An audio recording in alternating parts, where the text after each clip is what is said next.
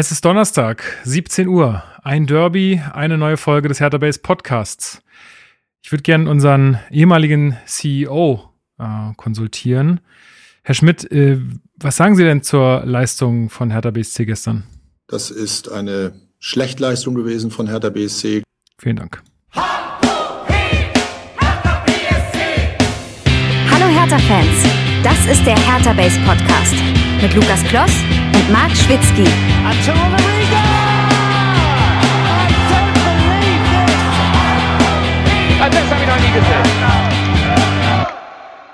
Und damit herzlich willkommen zum Hertha Base Podcast. Mein Name ist Lukas. Ich bin wie immer euer Moderator dieser blau-weißen Fußballsendung. Und wir besprechen hier normalerweise jede Woche alles rund um Hertha BSC. Diese Woche ist eine besondere Woche, denn es war DFB-Pokal und deswegen bekommt ihr jetzt am Donnerstag eine Folge von uns. Und das mache ich natürlich wie immer nicht alleine, sondern an meiner virtuellen Seite, wie immer Fanexperte, virtueller Fußballmanager bei Twitch und Chefredakteur von Hertha Base, Marc Schwitzky. Ich grüße dich. Ich grüße dich. Man kann ja wenigstens sagen, dass mein Twitch-Safe äh, mit Hertha äh, kein Stück besser läuft. ähm, also ich habe zwei Spielstände. Den einen, äh, den einen habe ich dann privat angefangen, weil ich das nicht auf mir sitzen lassen konnte, wie es äh, im Stream läuft. Da habe ich Hertha in der ersten Saison auf Platz 6 geführt will ich nur mal im Raum stehen lassen. Doppelspitze aus Selke, Piontek zündet. Aber äh, naja, konzentrieren wir uns auf die eher triste Realität. Ähm, wir haben heute ja ein bisschen was zu besprechen, dementsprechend. So ist es. Und diese triste Realität besprechen wir auch nicht nur zu zweit, sondern wir haben auch an diesem Donnerstag äh, jemanden gefunden, der wenig geschlafen hat, aber dennoch bereit ist, äh, mit uns hier aufzunehmen. Und das ist ähm, ja unser Mann, der die Franzosen bis aufs Blut äh, verteidigen würde bei Hertha Base. Christoph, ich freue mich sehr, dass du mit dabei bist heute. Ja, hallo zusammen. Ich freue mich dabei zu sein. Und äh, ja, ich überlege mir, ob ich nicht lieber äh, die LOL-Abteilung von Hertha jetzt unterstütze oder so, weil ich glaube, das ist weniger frustrierend. Freu dich ja nicht zu früh, wer weiß. Hey, Montag, ich habe gehört, Montagabend 22 Uhr erstes Spiel. Mal gucken. Oh, ja dann. Ich bin, also ich bin, ich sag mal so, ich bin jetzt so lange gehypt, bis ich dann Montag davor sitze und wieder nix, nix raffe.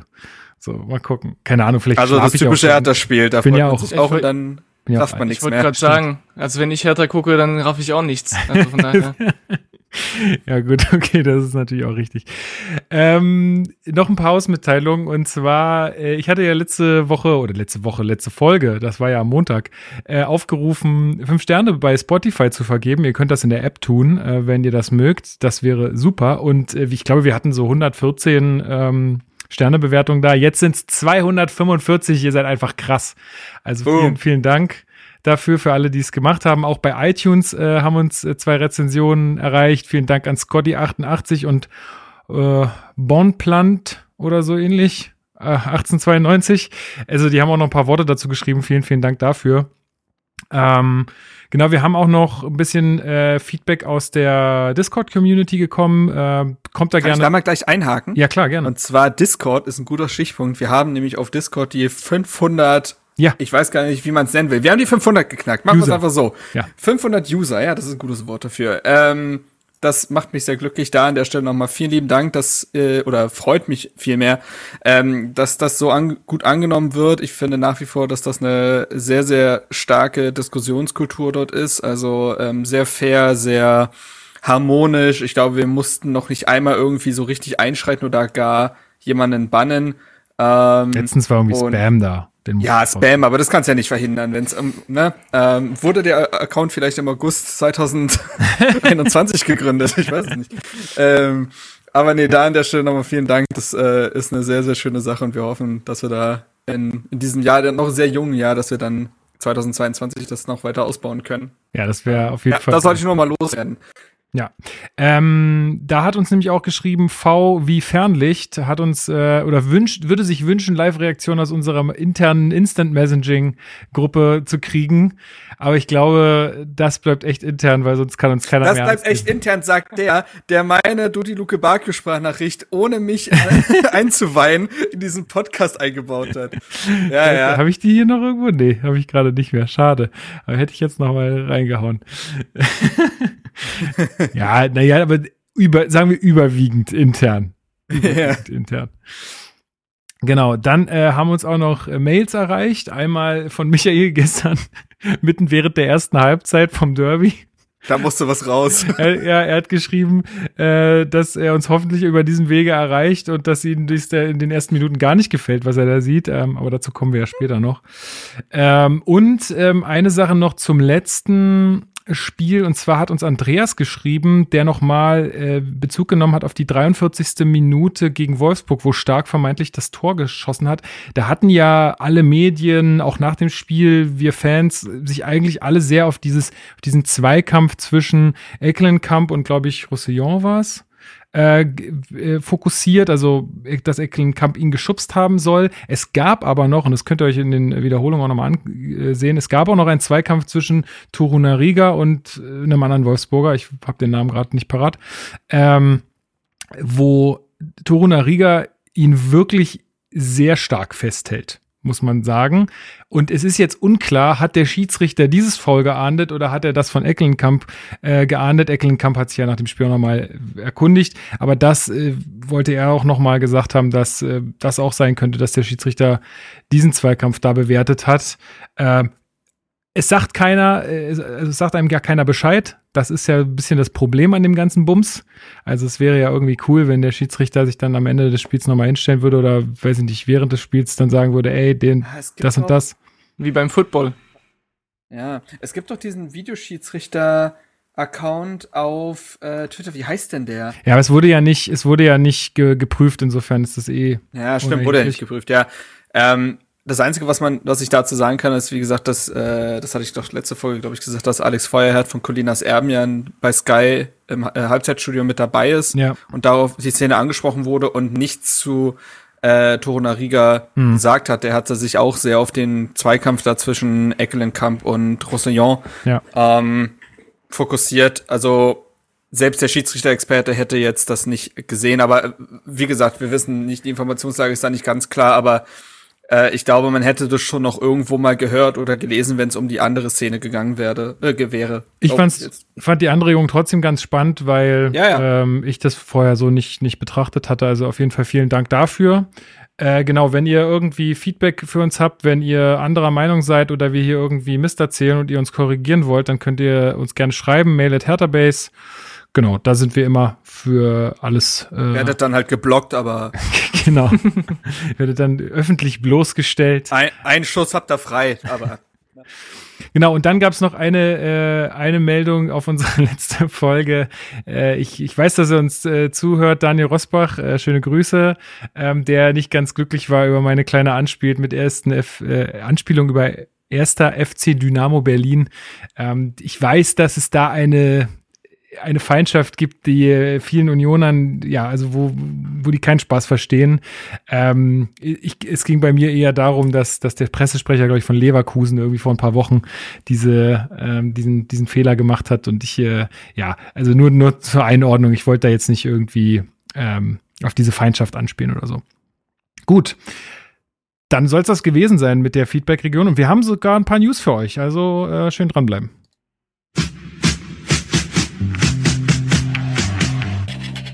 Hertha News. Ja, willkommen zu den Hertha News. Ähm, Christoph, ich habe ja gestern während des Spiels des Öfteren mal in unserer WhatsApp-Gruppe, da, da, kann ich mal ein kleine äh, interner äh, ausplaudern. Ich des du hast Öfteren, mich zwischendurch echt genervt damit. ich habe des Öfteren mal gefragt, was ist eigentlich mit Martin Dardai? Ja, man kann es mal schon ein bisschen spoilern. Ich bin ein bisschen unzufrieden mit unserer Innenverteidigung. Ähm, ja, was ist da eigentlich mit dem, Christoph? Da gibt's äh, ja irgendwie News. Ja, wenn jemand äh, eine Antwort darauf hat, kann er sich gerne melden. Ich bin mir nicht sicher, was, äh, was damit los ist. Wir haben ja auch Gerüchte jetzt gehört darüber, dass er angeblich ausgeliehen werden soll. Äh, Habe ich das richtig im Kopf? Genau. FC Und ähm, genau. Und das ist eigentlich für mich sehr schwer zu verstehen. Unsere Innenverteidigung ist, äh, wenn ich es sehr, sehr liebevoll ausdrücke, nicht optimal im Moment und ähm, egal wer spielt, also ich finde Stark, Boyata, Torunariga sind, sind alle drei nicht stabil im Moment und nicht äh, konstant und ähm, Jetzt gegen Union haben wir es ja nochmal gesehen, dass das ja teilweise, also teilweise wurde das wirklich fast amateurhaft verteidigt. Und warum da Martin Dardai nicht seine Chance bekommt, äh, oder er wieder bekommt, ist für mich sehr, sehr schwer zu verstehen. Also ich, ich sehe da eigentlich keinen Grund, warum er da äh, keinen Einsatz bekommt. Jetzt weiß ich natürlich nicht alles. Es kann sein, dass im, im Hintergrund irgendwelche Sachen äh, ablaufen. Das, was ich mich jetzt gefragt hatte, ist, ähm, kann es sein, dass diese, diese angebliche Laie auch mit dieser, mit der Verpflichtung von Kempf zusammenliegen könnte? Zusammenhängen könnte. So, da, da, da kommt jetzt wieder der Schwitzki ins Spiel.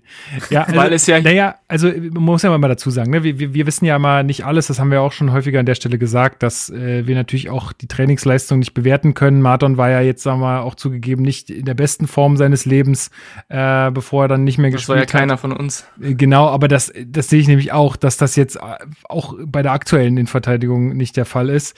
Jetzt muss man da einfach darauf vertrauen, dass Teil von Korkut da schon weiß, was er da tut und ich meine, Gechter wurde ja jetzt auch gestern dann vorgezogen vor Marton. Ähm, aber ähm, ja, Marc, vielleicht hast du da noch mal äh, eine andere Betrachtungsweise auf die Sache und kannst uns da noch mal ein paar Infos geben. Also, das erste, was ich vorwegschieben will, ist etwas, was ich sehr irritierend finde, nämlich wird auf äh, den Social Media Plattformen, ähm, ist ja fast schon wie so eine Verschwörungstheorie. Ähm, angeblich hat nämlich Freddy Bobic eine Agenda gegen die gesamte Familie Dardai. Ja, Genau. Und möchte jetzt, nachdem er Vater Paul aus äh, rausgeekelt hat, möchte er nun auch Sohn äh, Marton äh, den Verein entledigen. Es ist nämlich ähm, ein persönlich, was da abläuft. Ja, natürlich. Also da, da ich glaube, allein, allein dafür ist Freddy Bobic auch zu Hertha gekommen, glaube ich. Also ich ja, glaube, das heißt, da er gibt will gar auch keine. Den, er will auch den Job von Frau Dardai äh, loswerden. Ich habe, ich habe es gehört. Also es geht nicht nur alles, es geht um die ganze alles. Familie. Also ja, ja. Ich, ich weiß, ich würde nicht die Hand dafür ins Feuer legen, dass Benze da der aktuell noch in der Hertha U19 äh, kickt. Ich weiß es, also ich weiß Der wechselt zur ähm, Union, glaube ich. Mhm. So, also Punkt eins. Ähm, Punkt zwei ist, äh, die Meldung muss man schon noch mal insofern einordnen, als dass der Kicker, also es sind Kicker-Informationen, sagt, dass der FC Basel ihn ausleihen will. Da steht also nicht, dass Martin Dardai dahin will und dass Hertha ihn dem FC Basel angeboten hätte. Ne, das sind Ja. zwei, das sind schon wichtige Informationen. Dass es noch dazu kommen kann, meinetwegen, aber jetzt, Stand jetzt, ist es so, dass der FC Basel sich erkundigt. Und beim FC Basel muss man dazu sagen, die haben jetzt auch letztens äh, oder vor ein, zwei Tagen Noah Katterbach ausgeliehen. Wer ihn kennt, äh, junger Linksverteidiger des ersten FC Köln, der auch dort so ein bisschen aufs Abstellgleis geraten ist. Ähm, den haben sie jetzt ausgeliehen. Ähm, scheint also vielleicht gerade der Fall zu sein. Also ich habe mal geguckt, bei, ähm, bei Basel fallen in der Defensive ein paar Spieler aus, dass die jetzt im Winter halt sich nach jungen Spielern in der Bundesliga umsehen, die sie ausleihen können, weil da halt jetzt nicht viel Gehalt und Transfersumme und so weiter fällig wird. Also kann auch einfach an dem Scouting von Basel liegen, dass das jetzt eine Meldung ist. Äh, zu Dardai selbst muss man sagen, das ist ja, Dardai hat jetzt das, was man jedem Eigengewächs prognostiziert, nämlich sein erstes Loch. Wenn man überlegt, er kam im ersten Spiel gegen Köln zum Einsatz, sah nicht gut aus, hat da, glaube ich, einen Treffer verschuldet, weil er sich gegen äh, Modest nicht so gut angestellt hat. Dann drei Spiele raus mit Sprunggelenksverletzungen. Dann sofort wieder rein, weil Hertha, glaube ich, dann wieder Abwehrprobleme hatte, also personelle Probleme in der Abwehr. Drei Spiele, gegen Freiburg zur Hälfte wieder raus, Muskelfaserriss. Spielt gegen Gladbach 90 Minuten, dann gegen Hoffenheim raus, Hoffenheim raus, muskuläre Probleme. Spielt zwei Spiele, hat dann keinen Einsatz gegen Augsburg, dann drei Spiele fehlt er wegen Muskelverletzung. Und seit drei Spielen ist er jetzt ohne Einsatz im Kader. Also diese Saison ist auch sehr stark von, äh, von körperlichen Problemen geprägt, durch die es dann dazu kommt, dass man seinen Rhythmus verliert und nicht zu den Leistungen imstande ist, zu denen man normalerweise fähig wäre. Und ich glaube, das ist etwas, was Martin Dada jetzt das erste Mal halt erlebt, weil letzte Saison lief es ja, also abseits davon, wie es Hertha lief, lief es für ihn persönlich ja sehr gut. Ja. Er konnte eigentlich jedes Spiel machen, ähm, hat das Vertrauen bekommen, war im Rhythmus und da wurde nicht dran gerüttelt. Ja, da so, kann man. jetzt hat er halt, Ja. ja, Ich glaube, dass, also das hatte ja auch Dale damals gesagt, auch, äh, dass das halt einfach echt ähm, bitter sein kann, wenn man so früh eigentlich nicht fit schon wieder ran muss. Also das kann halt für den Körper nachhaltig, längerfristig auch zu Problemen führen. So, und wenn dann ein Spieler der noch nicht 100 Bundesligaspiele auf dem Buckel hat, seinen Rhythmus verliert, wiegt das vielleicht noch mehr schlimmer, weil er nicht mit der Erfahrung teilweise Dinge dann ausgleichen kann. Ähm, so, und äh, das ist erstmal die Situation in der Saison von ihm. Wir haben nicht allzu viele gute Leistungen von ihm in dieser Saison gesehen. Ähm, aber das liegt in dem begründet, was ich gerade geschildert habe. Und wie gesagt, ich ich finde es schwierig jetzt schon zu rätseln, weil erstmal zeigt Basel Interesse und jetzt muss man überhaupt sehen, ob das zustande kommt. In den letzten Spielen hat Korkut auf Toro Nariga auf der linken Innenverteidigerposition vertraut, hat dann auch versucht, obwohl Toro Nariga nicht sicher war, ihm diese Sicherheit dazu geben, dass sie ihn einfach weiter spielen lässt. Und auch das ist ja ein legitimes Mittel. Wir regen uns darüber auf, dass äh, oder kritisieren, dass Herthas Innenverteidigung beispielsweise nicht gut spielt, aber wenn die alle drei Spiele wieder wechselt, wir wissen, wie fragil so ein, so ein Viererketten, äh, so eine Viererkette ist. Wenn die sich nicht einspielen können, wird's halt schwierig. Und ich glaube, das hat jetzt Korko zumindest versucht, dass er da in der Viererkette möglichst wenig wechselt. Und deswegen ja. hat, glaube ich, Toro Nariga dann gespielt. Teilweise, und, teilweise ja. ist es aber auch so, also ich, ich sehe das Argument total von wegen, dass man die ein bisschen auch äh, ja, sich einspielen lassen muss, auch gerade wenn man da im Duett oder im Quartett agiert hinten. Aber was du, glaube ich, voraussetzen kannst, ist, dass jemand äh, eine Spielanlage irgendwie mitbringt oder auch Motivation, Einsatz. Ich glaube, das hängt nicht unbedingt nur an irgendwie, da muss erstmal eine Weile spielen und dann kommt das schon. Ähm, ja. Weiß ich nicht. Ähm, ja. Ähm, und der letzte Satz, äh, bevor du was sagst, Chris, vielleicht, äh, weil ich daran anknüpfen wollte, was du eben gesagt hast. Und diese ganze Geschichte kann vielleicht damit zusammenhängen, dass, äh, das ist nämlich auch jetzt so eine Geschichte gewesen, dass Mark Oliver Kemp vielleicht jetzt sogar schon im Winter kommt. Der wurde jetzt bei Stuttgart mehr oder weniger aussortiert, was halt nur eigentlich, das ist ein komischer Move, weil Stuttgart steht nicht gut da. Kemp ist eigentlich ein Leistungsträger, ein konstanter Spieler bei denen und äh, den haben sie jetzt mehr oder weniger auf die Bank oder die Tribüne teilweise sogar gesetzt. Eben weil, das ist glaube ich so ein bisschen wie bei Ginter, er halt jetzt den We Wechsel anstrebt und man nur Spieler wahrscheinlich auf dem Feld haben will, die garantiert bis über den kommenden Sommer hinaus im Verein sind. Spricht auch dafür, dass man vielleicht auch keine Verletzung mehr riskieren will, weil vielleicht da was im Winter ansteht. Und dann kann ich mir das wiederum vorstellen, dass man sagt, ey, wir kriegen mit Kempf einen erfahrenen Bundesligaspieler, auf den wir sofort setzen wollen ab Winter. Und dann haben wir mit Kempf, Torunariga und Dardai drei Linksfüße äh, für eine Position ja. in der Innenverteidigung. Und Dardai vielleicht ein halbes Jahr in der Schweiz zu geben, äh, wo er dann halt spielt, ist vielleicht gar nicht die dümmste Variante. Und im Sommer wird die ganze Innenverteidigerposition auch zusammen mit Stark, Gechter und Boyata neu bewertet, weil das muss so, ne, so oder so passieren. Ja. Also das, das sehe ich auch so. Ich glaube, die Idee, wenn es, wenn es stimmen würde, ist natürlich mega viel äh, Konditionelles dabei. Also weiß halt nicht, ob das passiert und ob das überhaupt mit Kempf äh, stimmt, dass er jetzt irgendwie schon im Winter kommen soll. Ähm, wissen wir ja nicht. Wenn es so kommen sollte, äh, sehe ich durchaus einen Sinn dahinter, dass man dann sagt, okay, ich setze lieber auf einen Spieler, ähm, der eben erfahrener ist, der gestandener ist, bevor ich das Risiko eingehe, dass ich jetzt äh, Martin da reinschmeiße und der jetzt irgendwie ja, äh, sich wieder verletzt oder, oder doch nicht in den Rhythmus kommt.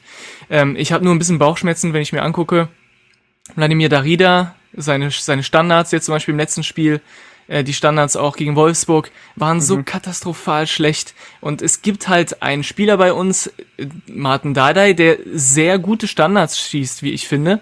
Äh, dafür, dass er eigentlich ein Innenverteidiger ist und das typischerweise nicht so die Position dafür ist. Trotzdem ist er ein guter Standardschütze.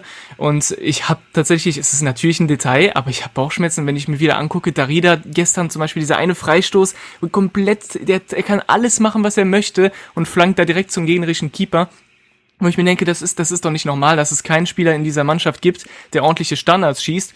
Es würde mir halt so ein bisschen Bauchschmerzen beraten, äh, bereiten, wenn wir einen Spieler loswerden, äh, zumindest für die, die äh, Rückrunde der Standards schießen kann. Aber ähm, ich weiß nicht, wie Kempf Standards schießt, aber ich gehe mal davon aus, dass das nicht seine Stärke ist. Äh, von nee, daher, der schädelt sie, der schädelt sie eher ein, wobei man da sagen muss, dass er tatsächlich, glaube ich, ziemlich stark ist. Der hat letzte, lass mich mal kurz gucken, ich will nicht lügen. Der hat, ähm, vergangene Saison hat er, hat er drei Tore geschossen in nur zwölf Spielen. Ich glaube, mhm. der, äh, nee, anders. Der in dieser Saison, genau, in dieser Saison bei bislang zwölf Spielen hat er drei Dinger gemacht. Und auch in den Saisons davor hat er immer mindestens zwei Tore gemacht. Also bei Standards ist er zumindest ein guter Abnehmer, wenn man so will. Ähm, gestern im Pokal hat ja Mittelstädt ein, zwei Standards geschlagen naja, mehr schle schlecht als recht, glaube ich. Von Darida kam tatsächlich die, also die besten Ecken, die ich wiederum seit längerem gesehen habe, das 2 zu 3, ich will jetzt nicht zu weit vorweggreifen, aber weil wir bei dem Thema gerade sind, äh, wird durch eine Ecke von ihm eingeleitet und Boyata ähm, hätte in der 63. auch beinahe ein Tor gemacht, glaube ich. Ähm, und das war auch eine Ecke von Darida. Aber grundsätzlich das Standardproblem, das sehe ich dann auch, ja. Ja, da müssen wir, glaube ich, abwarten. Aber vielen Dank erstmal für das Update. Ähm, es gibt aber noch eine dritte Personalie, die jetzt heute vor wenigen Minuten auf den Tisch gekommen ist. Und zwar ähm, ist da der äh, SC Freiburg ähm, involviert. Marc, äh, um wen handelt es sich da? Um Ermedin Demirovic. Wie gesagt, äh, vom SC Freiburg und laut Bildinformationen hat man ihn ins Visier genommen. Ähm, das klingt so, denkbar, als wenn man den abknallen ja, ja. wollen würde. ähm, Schwächen die Gegner einfach. So, also im Kampf um äh, Champions League nochmal schnell den Fre FC Freiburg schwächen. So, ähm, nein, also Ermedin Demirovic vom SC Freiburg hat man jetzt im Fokus. Es sei wohl, also denkbar sei wohl eine Laie plus Kaufoption. Ähm, vielleicht mal zum Spieler selbst. 23-jähriger gebürtiger Hamburger, der aber für die Nationalmannschaft von Bosnien-Herzegowina spielt, ist auch schon ganz schön rumgekommen in seiner ja eigentlich noch recht jungen Karriere. Also mhm. ähm, ist von der Hamburger Jugend in die Leipziger Jugend, ist dann von der Leipziger 19 zu Deportivo äh, Alaves, ist dann zum FC Sochaux, nach, äh, ist dann zu Alaves zurück, Almeria und über St. Gallen ist er dann äh, quasi zum SC Freiburg gekommen im äh, August 2020 für 3,7 Millionen. Und seitdem finde ich, macht das an sich gar nicht so schlecht, aber äh, zum Beispiel letzte Saison hat, war an 15 Toren direkt beteiligt, 5 Tore, 10 Vorlagen. In dieser Saison hat das aber tatsächlich schwer, weil einfach die restlichen Offensivspieler vom SC Freiburg wirklich gut unterwegs sind, wie auch die Tabelle zeigt. Und ähm, ja, also auf der einen Seite ist es wohl so, dass die Mirovic gerne gehen würde, weil er eben nicht die Einsatzzeiten bekommt, die er gerne haben wollen würde. Ist mit 23 ja, glaube ich, in diesem Alter, wo man unbedingt spielen will. Auf der anderen Seite braucht Hertha, wir sehen's, wenn Jovetic fehlt, haben wir gestern gesehen, hat plötzlich Belfodil außer Serda keinen mehr, mit dem man so richtig kicken kann. Äh, es fehlt also noch ein Stürmer, weil Selke, naja, ich sag mal so, die Wette sieht eher schlecht aus aktuell. Ähm, du hast Nein, mit Biontech einen Stürmer abgegeben. Äh, auch das äh, berechtigterweise, wenn man so möchte, aber dementsprechend wird der Mittelsturm durchaus dünn. Und Demirovic finde ich persönlich sehr, sehr spannend. Ähm, vielleicht zu ihm als Spielertypen, dann höre ich auch auf zu mono monologisieren ist kein klassischer Knipser, ist eher ein umtriebiger Stürmer, also nicht so umtriebig wie jetzt ein, wie ein, jetzt ein Jovetic oder Belfodil, die sehr, sehr stark immer ausweichen. Ähm, ist schon eher an die Box gebunden, aber trotzdem jetzt kein Knipser wie jetzt ein Piontek. Sehr viel Einsatz, gute Übersicht, wie gesagt, letzte Saison zehn Vorlagen, hohe Arbeitsrate, mutige, aggressive Spielweise und das finde ich ehrlich gesagt einigermaßen spannend, weil er eine, er ist nicht so ein feiner Fußballer wie jetzt Jovetic, aber ein sehr viel physischerer der, wie gesagt, durch Mut und Einsatz ähm, irgendwie äh, ja besticht. Und ich finde, der passt genau dann in diese Riege von Richter, Serda, Björkan. Das sind alles Transfers, die dann die Bobic-Handschrift tragen. Auf ja, jeden Fall. Finde ich super spannend, Chris. Was ist deine Meinung? Äh, ja, mir gefällt vor allem die Tatsache, dass äh, Marc, du hast es angesprochen, dass er viele Vorlagen äh, gegeben hat jetzt in der letzten Saison. Also diese Saison nehme ich nicht als Maßstab, weil du hast ja schon angesprochen, was so seine Probleme waren und immer noch sind. Äh, und ist es ja auch der einzige Grund, warum wir den überhaupt bekommen würden jetzt im Winter, äh, weil er eben unzufrieden ist äh, mit seiner Spielzeit. Aber diese zehn Vorlagen gefallen mir wahnsinnig gut, weil ich finde, wir brauchen eben so einen Spieler, der nicht nur vorne die Dinger macht, weil er bekommt vorne halt die Bälle nicht. Ja, also deswegen hat auch Piontek nicht funktioniert. Du kannst äh, im Strafraum knipsen, wie du willst. Wenn du die Bälle nicht äh, bekommst, dann musst du dir die woanders holen. Und wenn du das nicht kannst oder wenn das nicht deine Stärke ist, dann scheiterst du halt bei Hertha. Und mir gefällt die, die Tatsache, dass er eben ein Spieler ist, der durchaus auch in der Lage ist, seine Mitspieler in Szene zu setzen sich der Mann, dem Dienste der Mannschaft zu stellen und äh, und das sieht man halt an diese Vorlagen. Also ein Stürmer hat keine zehn Vorlagen, wenn er nicht äh, wenn er nicht so funktioniert, ähm, dass er dass er eben auch äh, ja seine seine Mitspieler in der Offensive in Szene setzt und auch mal ähm, die extra Schritte macht. Und das, das gefällt mir sehr gut. Ich meine, wenn es, äh, wenn das tatsächlich äh, mehr als nur ein Gerücht ist, ich würde den mit offenen Armen empfangen. Ähm, das ist jetzt sicherlich nicht äh, Jesus und äh, rettet uns, aber das ist auf jeden Fall, wir müssen auf jeden Fall offensiv nachlegen und das wäre äh, ein Spieler, der uns sofort helfen könnte, ein Spieler, der Bundesliga-Erfahrung hat und äh, ja, kann, kann gerne kommen, äh, kein Problem. Ja, also das wäre schon spannend, ne? Wenn man jetzt einen Kämpf äh, auch schon im Winter holt und einen Demirovic noch dazu, das würde dann auf Anhieb schon noch Ja, Kant ist schon da. Ja, genau, der, ja gut, der kann nur gerade noch nicht so richtig spielen.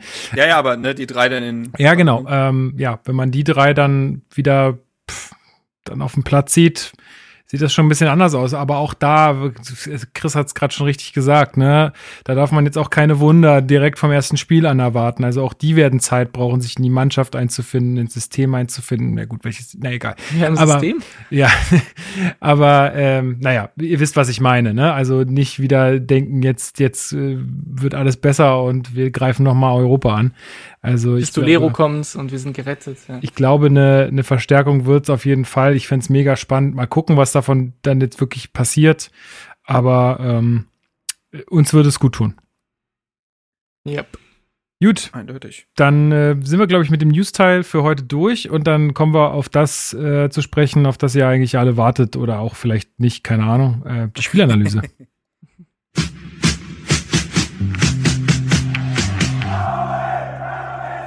Spielanalyse. Ja, so ein lautes Howie Hertha BSC konnte man leider nicht äh, im Vernehmen gestern im Stadion. Das lag jetzt nicht unbedingt an den Fans, die da waren, sondern einfach, dass es so, so wenig Fans waren. Ähm, ja, ein bisschen unwürdige Atmosphäre mal wieder für ein äh, Berliner Stadtderby. Ähm, ja, Neuer Rasen war verlegt. Äh, das war dieses Mal nicht das Problem. Ähm, lass uns doch mal auf die Aufstellung gucken, Chris. Was ist passiert? Das, äh, was ich direkt mal sagen kann, ist, äh, Jordan Torunariga ist kurzfristig aufgefallen, ausgefallen. Äh, aufgefallen, aufgefallen ist er nicht, äh, ausgefallen ist er. Was gibt sonst zu sagen zur ähm, Aufstellung von Taifun Korkut? Also genau, Torunariga ist ausgefallen und deswegen kam äh, Boyata wieder in die Mannschaft von Anfang an. Ich, wir werden ja darauf noch ähm, kommen, aber das ist nicht so gut gelaufen. Schlechteste äh, Note. Nicht, dass ich was darauf, darauf, geben würde, ne, Leute, aber so als es kleiner. Ist, es, ist, es ist schwer, den zu verteidigen, in Schutz zu nehmen, was äh, in diesem Spiel. Es ist wirklich eine große Enttäuschung für mich gewesen. Ihm schwer zu verteidigen, ähm, meinst du wohl? oder, oder so. Oder so. der war gut, der war gut. Der, der, der, ich brauche noch so einen Positiv-Buzzer. Nee, ich brauche so einen Positiv-Buzzer. Ja, guck mal hier, ich ja, Applaus, so Applaus oder so. Ja. Also, als, ja, als wäre ich, als wäre ich so ein Hund, der so konditioniert wird mit Zuckerbrot ah, und Ah, eine Glocke. Eine Glocke ist gut. Oh ja. Oder so, so ein Klicker, weißt du, wie beim Hund. Genau. Ähm, ja, und ansonsten äh, ist äh, Jochen Eckelenkamp aus dem Team, also aus der Startelf, äh, rausrotiert. Er hat auch gar keinen Einsatz bekommen, wurde nicht eingewechselt. Äh, das ist, glaube ich, noch ähm, auffällig. Äh, was aber nicht unbedingt negativ, also was ich nicht unbedingt negativ aufgefasst habe, als ich die Startelf gesehen habe. Ich fand die Startelf an sich, bis auf jetzt äh, die Spieler, die eben nicht spielen konnten, äh, das ist natürlich immer blöd. Aber ansonsten fand ich die Startelf gar nicht so schlecht in, in, in ja, im Hinblick darauf, was ähm, wir auf den Platz bringen können. Ab, aktuell äh, war das, denke ich mal, das eines der besten Optionen, die wir hatten. Und äh, umso enttäuschender war es, dass es direkt äh, ab Minute eins äh, in die falsche Richtung losging. Ja, lass uns noch mal ganz kurz bei der Aufstellung bleiben, Marc. Also das, äh, wir hatten ja im Zentrum Askasiba, Darida und Toussaint spielen. Ja. Wie hat sich das denn äh, in der Formation dann ergeben? Weil mhm. wir hatten so ein bisschen spekuliert, ist das jetzt eine Raute oder wie hat das dann im, im Spiel ausgesehen und wie ist es dann auch, äh, sagen wir mal, auf die Spielanlage von, vom ersten FC Union zurückzuführen, wie man sich da entschieden hat? Ja, also es hat sich dann letztendlich mehr wie so ein 4-3-3 oder 4-1-4-1 angeordnet. Also Askasibar war schon der alleinige Sechser. Darida und Toussaint haben dann die Halbposition davor eingenommen und Richter und Serda waren dann, äh, wie eigentlich ja typisch dann auch in diesem 4-2-2-2 von Korkut, dann die verkappten Außenspieler, wobei ich das Gefühl hatte, teilweise war das gar nicht so verkappt. Serda war dann teilweise schon ein sehr klassischer Außenspieler, aber natürlich dadurch, dass er als Rechtsfuß auf links gespielt hat, immer wieder invers gewesen, also immer wieder nach innen gezogen. Um Belfodil dementsprechend die einzige Spitze auch. Und ja, also worauf das zurückzuführen ist, ist eine gute Frage. Also ich denke mal schon, dass man versucht hat, zwei klare Außenspieler noch mal reinzunehmen und nicht auf Raute zu gehen, aufgrund eben des Flügelfokuses von äh, von Union. Also die haben ja auch durchaus offensiv ausgerichtete Außenverteidiger, dass man denen mit so einer Doppelbesetzung der Flügel womöglich ähm, ja womöglich zuvorkommen wollte oder das irgendwie versuchen wollte zu kontrollieren. Ähm, Teilweise war es dann aber wieder auch eine Raute, in dem Darida in den Zederraum gegangen ist, Richter nach vorne ist. Also es war teilweise ein bisschen konfus, glaube ich. Ich hatte auch das Gefühl, ja. dass Hertha, um einen Satz schon mal zum Spiel zu sagen, in der ersten halben Stunde durchaus Probleme hatte, äh, sich mit diesem System zurechtzufinden durchaus Probleme hatte, klingt äh, noch recht positiv für das, was man gesehen hat. und das hat sich dann auch erst durch die Umstellung in Ballbesitz verändert. Aber das erstmal quasi vor dem Spiel. Ein Satz vielleicht noch zur Aufstellung. Christensen und Pekarik waren nach überstandener Covid-Infektion ja. wieder dabei. Ja. Und Pekarik wurde sogar eingesetzt, was äh, crazy ist. Ähm ja, schön auf jeden Fall, dass die sich äh, ist halt, ja, ist halt eine Maschine, der Mann, ne? Das wurde auch vom Kommentator, ich weiß nicht, wer es von euch auf, auf AD oder wer es auf Sky gesehen ich. hat, ähm, aber der Sky-Kommentator Sky. sagte auch nochmal explizit, so. dass, es, dass es darum geht, dass wenn die Spieler äh, wieder für den Spielbetrieb zugelassen werden, dass die sich nie einfach nur freigetestet haben, sondern dass die auch kardiologisch nochmal untersucht hm. werden. Ja, ja. Und das ist ja einfach mal sehr erfreulich, dass dann zwei Spieler da das auch anscheinend gut überstanden haben. Ja, Generell Chris, muss man das ja, ja, festhalten für alle bislang Covid, äh, Spiel, äh, Covid-infizierten Spieler von Hertha. Ne? Belfodil konnte jetzt ja, zwei Spieler Jahrstein. am Stück spielen. Ja. ja, bis auf Jahrstein, das ist klar. Aber jetzt beispielsweise ja auch ein Toussaint, der schon zweimal positiv getestet wurde, äh, kann, konnte wieder spielen. Und Boyata war jetzt, naja, war ein bisschen indisponiert, aber äh, zumindest da, wenn sie kardiologisch getestet wurden und jetzt wieder spielen konnten, scheint es dann ja erstmal überstanden zu sein und sie gelten als genesen. Das ist ja, das Wort ist blöd. Das ist gut festzuhalten, nicht positiv. ja. Ähm, Chris, du hattest es gerade schon gesagt äh, oder ein bisschen angerissen. Ähm, die ersten Sekunden haben eigentlich schon klar gemacht, wie ja. das Ziel laufen ja. wird an dem Abend. Also Union hat ja losgelegt wie die Feuerwehr. Ich glaube, den, nach den ersten zehn Sekunden gab es den ersten Abschluss von, äh, von Kruse wo ähm, ja der gleich mal Schwolo prüft ähm, nach einem langen Ball wie hast du so insgesamt die Anfangsphase wahrgenommen bis zum ersten Tor? Und ja, das würde ich gern von dir wissen das, das Ding ist, ich kenne das gar nicht anders aus dem Derby. In, in den letzten Derbys war das meistens so, dass wir in der Anfangsphase eigentlich komplett am Pennen waren und dass Union äh, eigentlich äh, ein Derby angeht, wie man ein Derby angehen sollte. Das heißt, von Anfang an wach sein, von Anfang an äh, Druck machen und ähm, und so habe ich das halt schon erwartet, dass äh, dass wir eben nicht so gut aussehen. Was ich nicht erwartet hätte, ist, dass du halt nach 50 Sekunden schon die erste Chance hast und dass du vor allem keine Besserung ähm, verspürt hast bei Hertha. Also nach dem, nach dem Tor von Union wurde es dann irgendwann im Laufe der ersten Halbzeit dann auch äh, besser, beziehungsweise weniger schlimm.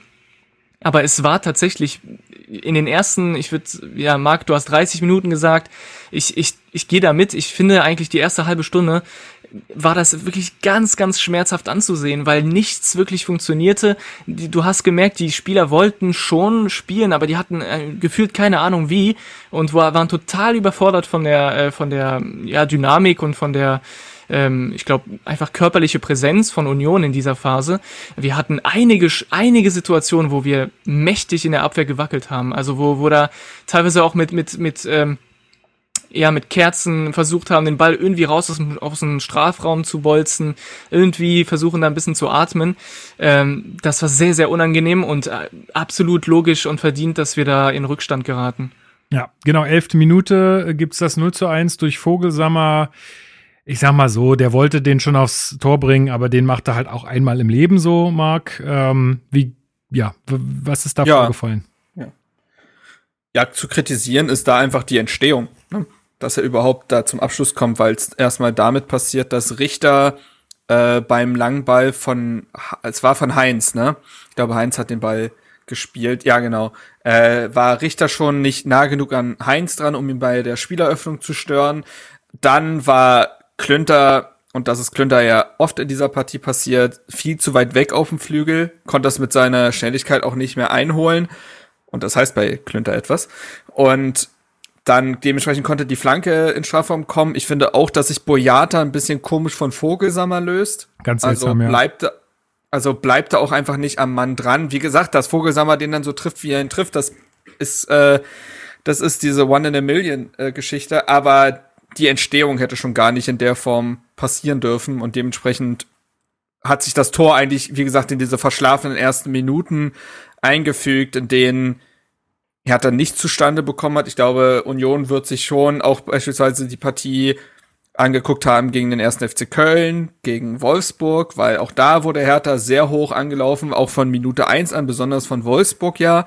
Da hatte man auch riesige Probleme damit. Genau das ist in der Partie auch passiert. Also Hertha hat keine längeren Ballbesitzphasen zustande bekommen, wirkte sehr konfus. Union hat hingegen phasenweise sehr gut gepresst. Die waren deutlich zweikampfstärker, haben die zweiten Bälle gewonnen und wirkten einfach in ihrem Element. Und bei Hertha wirkte es so wie, wir bräuchten noch mal kurz einen Stuhlkreis bitte, um zu besprechen, was wir jetzt eigentlich noch mal machen wollen. Trainer, Trainer!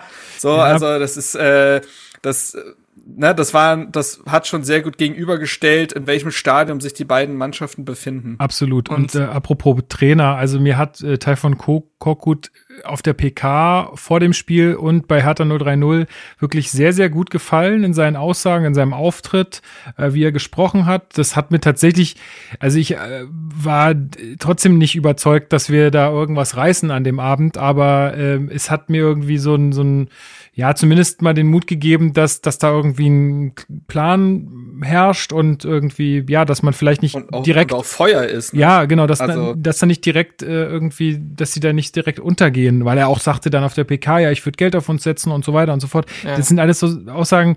Ich, ich fand das in dem Moment einfach, ich fand das gut, aber wenn man das dann gesehen hat, was dann da passiert ist, dann war das alles andere als das, was er da ausgestrahlt hat. Und das finde ich richtig, richtig schlimm, denn Kurz äh, danach, nach dem Tor, gab es auch noch eine Szene. Ähm, diese, ich spiele an auf diese Szene mit, mit Stark und dem vermeintlichen Handelfmeter, beziehungsweise ähm, ist es ja vorher dann abseits von Vogelsammer, aber auch da, das ist so knapp und da ja. steht niemand bei Vogelsammer. Also der wäre durch gewesen. Das ist, das ist echt schlimm. Das äh, ist das, also ich was, glaube, ja, sorry. Ja. Sag. Nee, sprich, sprich. Das ist das, was, äh, was ich auch sagen wollte. Genau das sprichst du an, dass der wieder so frei ist. Diese langen Bälle in den Rücken unserer Abwehr, das ist ja eigentlich das einfachste Mittel, was du Absolut. benutzen kannst gegen ein Team. Und das hat jedes Mal, jedes Mal funktioniert. Klar, das ist, das war jetzt in dem Fall abseits. Und es gab ein, zwei Situationen, wo es auch sehr, sehr knapp am Abseits war. Aber diese langen Bälle in, äh, in den Rücken unserer Abwehr haben uns immer in Bredouille gebracht. Immer.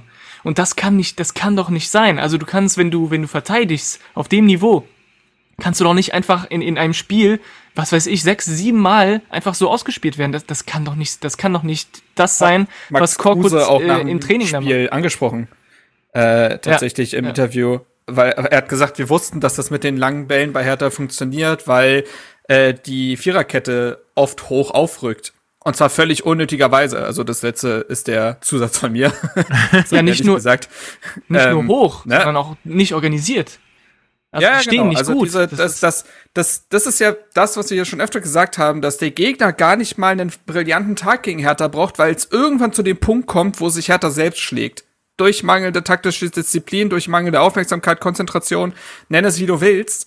Ähm, aber genau dadurch hat das ja funktioniert. Und ich glaube, ich, ich bin der festen Überzeugung, das, was Korkut gesagt hat auf der PK, auf, bei Hertha 030, hat er geglaubt und hat er auch aus den Trainingsleistungen abgeleitet. Nur hat Korkut jetzt, glaube ich, die Erkenntnis gewonnen, die auch schon Paul Dardai gewonnen hat und Bruno Labbadia und Ante Czovic und wer auch immer in den letzten Nuri, zweieinhalb Jahren. So, so. Ähm, ja, ich, die hatten, die waren sehr mit sich selbst beschäftigt, deswegen habe ich die jetzt nicht genannt. Aber äh, grundsätzlich halt, haben alle dieselbe Erkenntnis gewonnen, denn es ist auf gut Deutsch, scheißegal, wie diese Mannschaft vorher trainiert. Diese Mannschaft leidet massiv, wir sind wieder bei dem Wort, aber hier ist es angebracht. Da ist es wieder. Unter, ja, unter Prüfungsangst. Sobald sie diesen Rasen betreten, ist ganz viel von dem vorher Trainierten weg oder es ist weg, sobald das erste äh, Negativerlebnis kommt, der erste Widerstand. Ja, genau. Dann ist das weg. Mal ein ernsthafter und, äh, Widerstand kommt und nicht Trainingswiderstand, ne? Das mhm. Genau. So, wenn dann plötzlich Druck ist, wenn da öf eine öffentliche Erwartungshaltung ist, die in einem Derby halt umso größer ist, besonders in einem Pokalderby, du musst dir überlegen, die Voraussetzung und genau, und das ist ja eigentlich das Traurigste der Welt, dass Hertha-Fans dann schon abwinken, wenn ich jetzt nämlich die Voraussetzung oder äh, diese, oder die, ja doch, ich nenne es jetzt mal Voraussetzungen dieses äh, Derbys aufzähle. Es ist äh, DFB-Pokal gegen den Stadtrivalen, du spielst zu Hause es ist das Achtelfinale. Wenn du da gewinnst bis zum Viertelfinale, weit ist es dann nicht mehr, um im eigenen Stadion das Finale zu spielen. Vor allem gewinnst du dieses Spiel, hast du, hast du diesen, auch diesen Boost. die DFB-Pokalsieger der letzten 27 Jahre sind bereits ausgeschieden. Die, also die, die, die Möglichkeit, ins Finale zu kommen, sind aufgrund des Tableaus auch so hoch wie noch nie. Das sind ja alles Dinge, wo andere Mannschaften 5% mehr drauflegen würden und bei Hertha verkrampfen alle. Und das steckt so dermaßen tief in dieser DNA drin, dass, glaube ich, auch Korkut an der Seitenlinie stand und sich gedacht hat, ja, Moment mal, was passiert denn hier gerade? Ja. Wo, wo Ja. sind die denn mit ihren Köpfen? Absolut. Also, und das zeigt auch noch mal, es ist völlig egal, welcher Trainer in der Situation dann an der Seitenlinie steht.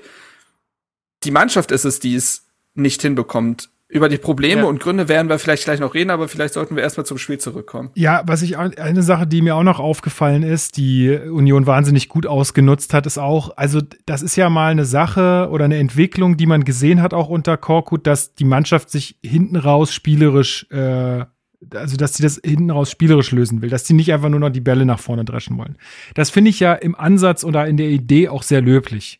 Nur wenn dann einfach eine Union kommt, was hart presst und gut presst und organisiert presst und äh, ja, die Hertaner so unter Druck setzt, dann zwingst du die ja automatisch zu Fehlern. Und das ist auch einige Male passiert, dass der, dann der Fehlpass kam und dann einfach in der Hälfte äh, von uns schon, so dass es auch nicht mehr weit war zu unserem Tor. Also ob das dann auch so nach einigen Minuten immer noch das richtige Mittel war, ich weiß es nicht, ja. Ähm, Das Ding ist, wir haben halt ja auch keine anderen. aber- Ja, wir, wir haben halt wenig andere Mittel. Also ich, ich habe das Gefühl, irgendwann sind die Spieler so, okay, das funktioniert nicht, dann probieren wir mal das, oh, das funktioniert auch nicht. Und dann, dann war's das und dann versuchen die halt es individuell oder halt mit zwei Spielern das zu lösen. Das kann natürlich nicht gegen eine Mannschaft funktionieren, die wirklich dann auch als Mannschaft agiert und nicht nur irgendwie über zwei, drei Spieler versuchen, dann eine Dynamik zu entwickeln. Ähm, aber das, was du angesprochen hast mit den Ballverlusten auch im zentralen Mittelfeld, in sehr, sehr gefährlichen Zonen, das ist mir auch aufgefallen, ganz, ganz stark in der ersten Halbzeit. Ähm, und da waren alle, alle dabei. Also Darida, Askasibatu, haben äh, alle drei mindestens einen Fehlpass gemacht, wo ich echt äh, ein bisschen Schiss hatte, dass es nach hinten losgeht. Äh, und das ist, ja, das ist, das sind viele, viele Symptome einer kranken Mannschaft. Ja, noch eine Sache, die jetzt nicht direkt was mit Hertha oder Union zu tun hat, äh, aber die ich auch noch, ich muss es einfach immer wieder ansprechen, nochmal zur Szene bezüglich dieses Elfmeters oder dieses Abseits. Ich kann es einfach nicht verstehen, wie lange das dauert, bis sowas entschieden ist. Ja. Das ist unfassbar und greift aus meiner Sicht auch in so ein Spiel ein, weil diese ganzen Minuten, die die dann da rumstehen und warten und nicht wissen, ist das jetzt ein Elfmeter, war das Abseits, was ist eigentlich passiert?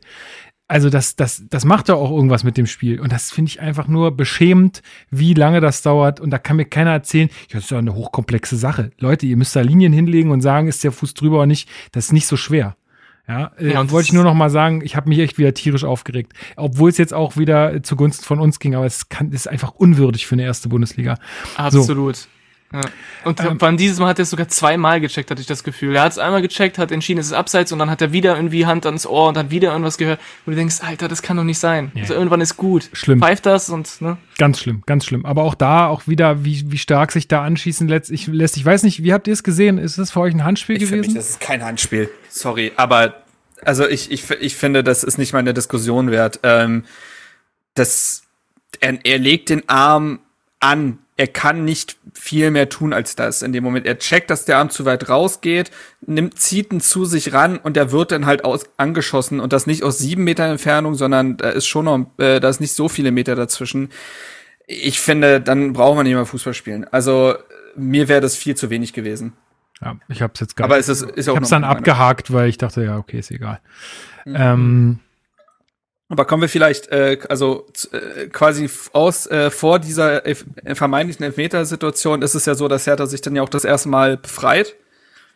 Also halbe Stunde ist vergangen. Was Hertha dann gemacht hat, ist ähm, Askasibar sehr viel stärker in die äh, äh, in die Innenverteidigung mit reinzuziehen oder auch mal ein Darida. Die beiden haben sich da so ein bisschen abgewechselt und haben dadurch ist es dann so gekommen, dass dann halt in der Dreierkette aufgebaut wurde mit Stark und Boyata zusammen und Mittelstädt und Klünter sehr viel, sehr viel weiter vorschieben konnten. Das ist so ein ähnlicher Spielaufbau gewesen wie unter Bruno Labbadia tatsächlich. Und ist jetzt auch nicht das, äh, ist jetzt auch kein Hexenwerk an sich, aber das hat Hertha halt die Möglichkeit gegeben, sich ein bisschen aus äh, dem Unioner Pressing zu befreien, das Spiel ein bisschen breiter anzulegen, eben nicht in diese Pressingfallen im Mittelfeld von Union hineinzutapsen und das hat Hertha tatsächlich dann äh, Auftrieb gegeben.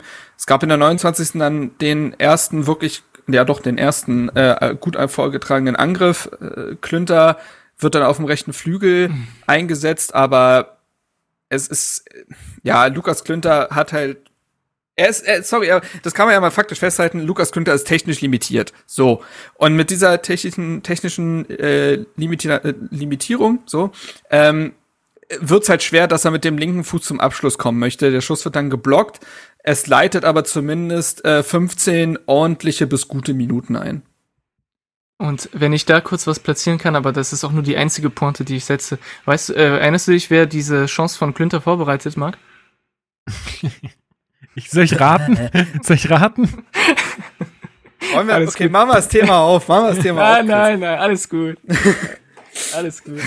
Er hat nur drei Stunden wir haben, wir haben er, uns hat, er hat fertig. In, er hat fertig. In der äh, um Internas äh, auszuplaudern, äh, in der WhatsApp-Gruppe gestern habe ich, äh, hab ich mich ein bisschen echauffiert, weil äh, weil Mark natürlich aus guten und auch schlechten Gründen äh, sich ein bisschen auf Toussaint eingeschossen hat, äh, habe ich mich ein bisschen echauffiert und Lukas meinte sehr clever, nein, nein, streitet euch nicht jetzt, streitet euch morgen im Podcast. Das bringt Quote. Lukas denkt, Lukas denkt nur noch in Klicks und Content, müsst ihr wissen. Wir sprechen überhaupt nicht mehr privat, das ist alles nur noch Content. Äh, das müssen wir, müssen wir aufpassen. Mal, nee, stopp, aber, nicht ähm, bevor die Aufnahme läuft. ja, ist wirklich so. Da kann ich auch was rauspressen. Ähm, nee, so auf jeden nee, also äh, zu Toussaint, ich finde, also kurzes äh, Fazit zu seinem Spiel. Ich finde, dass er in der, halb, in der ersten halben Stunde, wie viele andere, sehr verloren wirkte. Er wirkte nur, nur finde ich, noch bisschen mehr verloren, weil er über, wirklich in überhaupt gar keine Zweikämpfe reinkam. Danach allerdings ähm, empfand ich ihn als ähm, ordentlich. Also er hat dann ja tatsächlich teilweise ähm, gute Bälle gewonnen, hat sich auch nach vorne eingeschaltet, hat ja auch diesen einen Abschluss gehabt, der nicht so schlecht war da hat er mir dann ganz gut gefallen. Ich finde bloß, dass er in dieser ohnehin schon schlechten Mannschaft in der ersten halben Stunde noch äh, ein bisschen schlechter aufgefallen ist. Aber geschenkt. Es ist ja ein Kollektivversagen am Ende des Tages gewesen. Aber wie gesagt, ich würde noch zur, ich würde halt nur sagen wollen, äh, zur fairen Bewertung, wenn man denn so möchte, die letzte Viertelstunde der ersten Halbzeit, das kann man schon so machen. Also das, äh, das, das war in Ordnung. Da hatte man dann deutlich äh, besseren Spielaufbau, so dass man dann auch mal ein paar Ballbesitzphasen hatte, Spiel beruhigen konnte. Es waren jetzt nicht übertrieben ähm, gefährliche Szenen dabei, außer vielleicht des vermeintlichen 1 zu 1, aber man hat sich ähnlich wie gegen Wolfsburg nach so einer schwachen ersten halben Stunde, die auf gar keinen Fall passieren darf. Und da werden wir im Fazit sicherlich drauf eingehen, dass du in so einem Spiel nicht 60 Minuten auf der Höhe sein darfst. Ähm, ja, ich weiß gar nicht mehr, wo mein Satz angefangen hat. Auf jeden Fall äh, kommen wir vielleicht noch äh, zur, Szene, zur Szene des, des 1 zu 1, also beinahe äh, Szene. Ja, be bevor der vor dieser Szene, äh, war das vor? Ja, ich glaube, es war vor dieser Szene, gab es ja diese äh, eine Chance nach einem Eckball von Mittelstädt, ähm, wo, ja. meine ich, Toussaint den Ball verlängert und dann Serda im sehr spitzen Winkel äh, mhm. an den, äh, an den, ja, kurzen, an den ersten Posten, äh, genau, ans Außennetz köpft. Äh, das ist so eine Szene gewesen, wo ich mich so ein bisschen, wo ich ein bisschen aufgewacht bin, so, okay, oh, das, äh, wir, wir können mal auch eine Ecke treten, äh, die dann gefährlich wird und dieses, äh, dieses Weiterleiten vom Ball. Es war schon eine, eine finde ich, ganz interessante Szene und ab dann war das auch zu spüren, dass Hertha ein bisschen besser klarkam tatsächlich, das, was du schon angesprochen hast, ja. Ja, die Frage, die ich mir da halt immer stelle und die dann auch ja spannend wird dann ähm, am Ende des Spiels, ist auch, wird Hertha da wirklich stärker oder lässt uns Union auch einfach ein bisschen mehr machen? So, das ist so ein bisschen. Ja, wie also gesagt, ich glaube, es ist schon ein bisschen in der Umstellung begründet gewesen, dass halt das Pressing von Union nicht mehr so richtig gegriffen hat, dass die sich mit einem 0 zu 1 auch ein bisschen zurückziehen können, um auf deren eigenes Umschaltspiel zu setzen, was ja sehr stark genau. ist, geschenkt. Trotzdem glaube ich, dass äh, es in beidem begründet ist. Ja. Die Szene, die du äh, ansprachst, Marc, war kurz vor der Pause, nämlich der vermeintliche Ausgleich äh, durch Serda. Ähm, allerdings geht dem ein Abseits von Belfodil voraus, äh, aber ansonsten eigentlich ein Spielzug, den man gerne öfter sehen würde. Mhm. Ähm, ja. ja. aber halt auch vor knapp abseits. von Vor allem der Einsatz von, von Mittelstädt in der Szene äh, war wirklich bemerkenswert. Also der, der ist irgendwie ein langer, klärender Ball von Union, den er da äh, irgendwie runterpflückt im, im Zweikampf mit einem Unioner und dann direkt nach vorne, die, die Reaktion hat direkt nach vorne zu gehen, spielt dann leider Belfodil an, dem Abseits äh, ist. Ähm, aber das hat mir gut gefallen, weil das dann tatsächlich einer der wenigen Szenen waren, wo mehrere Spieler tatsächlich auch in einer, in einer Dynamik, die fast schon eine Mannschaftsdynamik war, äh, eine Offensivaktion bis zum Ende ausgespielt hat. Äh, ja, so viele davon hatten wir leider Aber nicht. ist auch, ist auch echt wirklich kläglich, dass man, dass man das dann halt auch so krass hervorheben muss, so eine Abseitssituation. Natürlich, ja klar ist es, ist, klar ist es echt traurig, furchtbar. aber Ja. Ja, äh, Fazit erste Halbzeit. Ähm, Marc, können wir ein bisschen froh sein, dass wir nur 0-1 hinten liegen oder wie hast du es äh, Ja. genommen? Ja, natürlich. Also ähm, Union hätte das in der ersten halben Stunde auch schon aufgrund des Drucks, der entwickelt wurde und der allgemeinen Verwirrung der Hertha-Spieler hätte da hätte das schon besser ausnutzen können. Diese 15 ordentlichen Minuten zum Ende hin wiegen die 30 komplett vergeigten zu Anfang halt nicht auf. Äh, Rückstand war absolut verdient, auch wenn man sich dann aufgerafft hat. Es waren einfache Fehler, die man gemacht hat. Lange Zeit war nicht klar, was die Spielidee sein soll, weil die Spieler sich mental erst sortieren mussten. Und man hat sich da ganz klassisch, auch wenn das so eine Floskel ist, aber sie trifft in dem Fall halt sehr gut zu. Man hat sich den Schneid abkaufen lassen und äh, hm. das wurde, wie gesagt, zum Ende der ersten Halbzeit besser. Trotzdem war das eine Halbzeit, die dem ganzen Rahmen überhaupt nicht würdig war. Ja, Tatsache. Würde ich bei allen mitgehen. Ja, in der, in der Halbzeit wird auch nicht gewechselt, soweit ich Doch, weiß. zweimal. Doch, doch, zweimal, tatsächlich, ja. Ähm, Pekarik kommt für Lukas Klünter ins Spiel, das hattest du vorhin schon gesagt.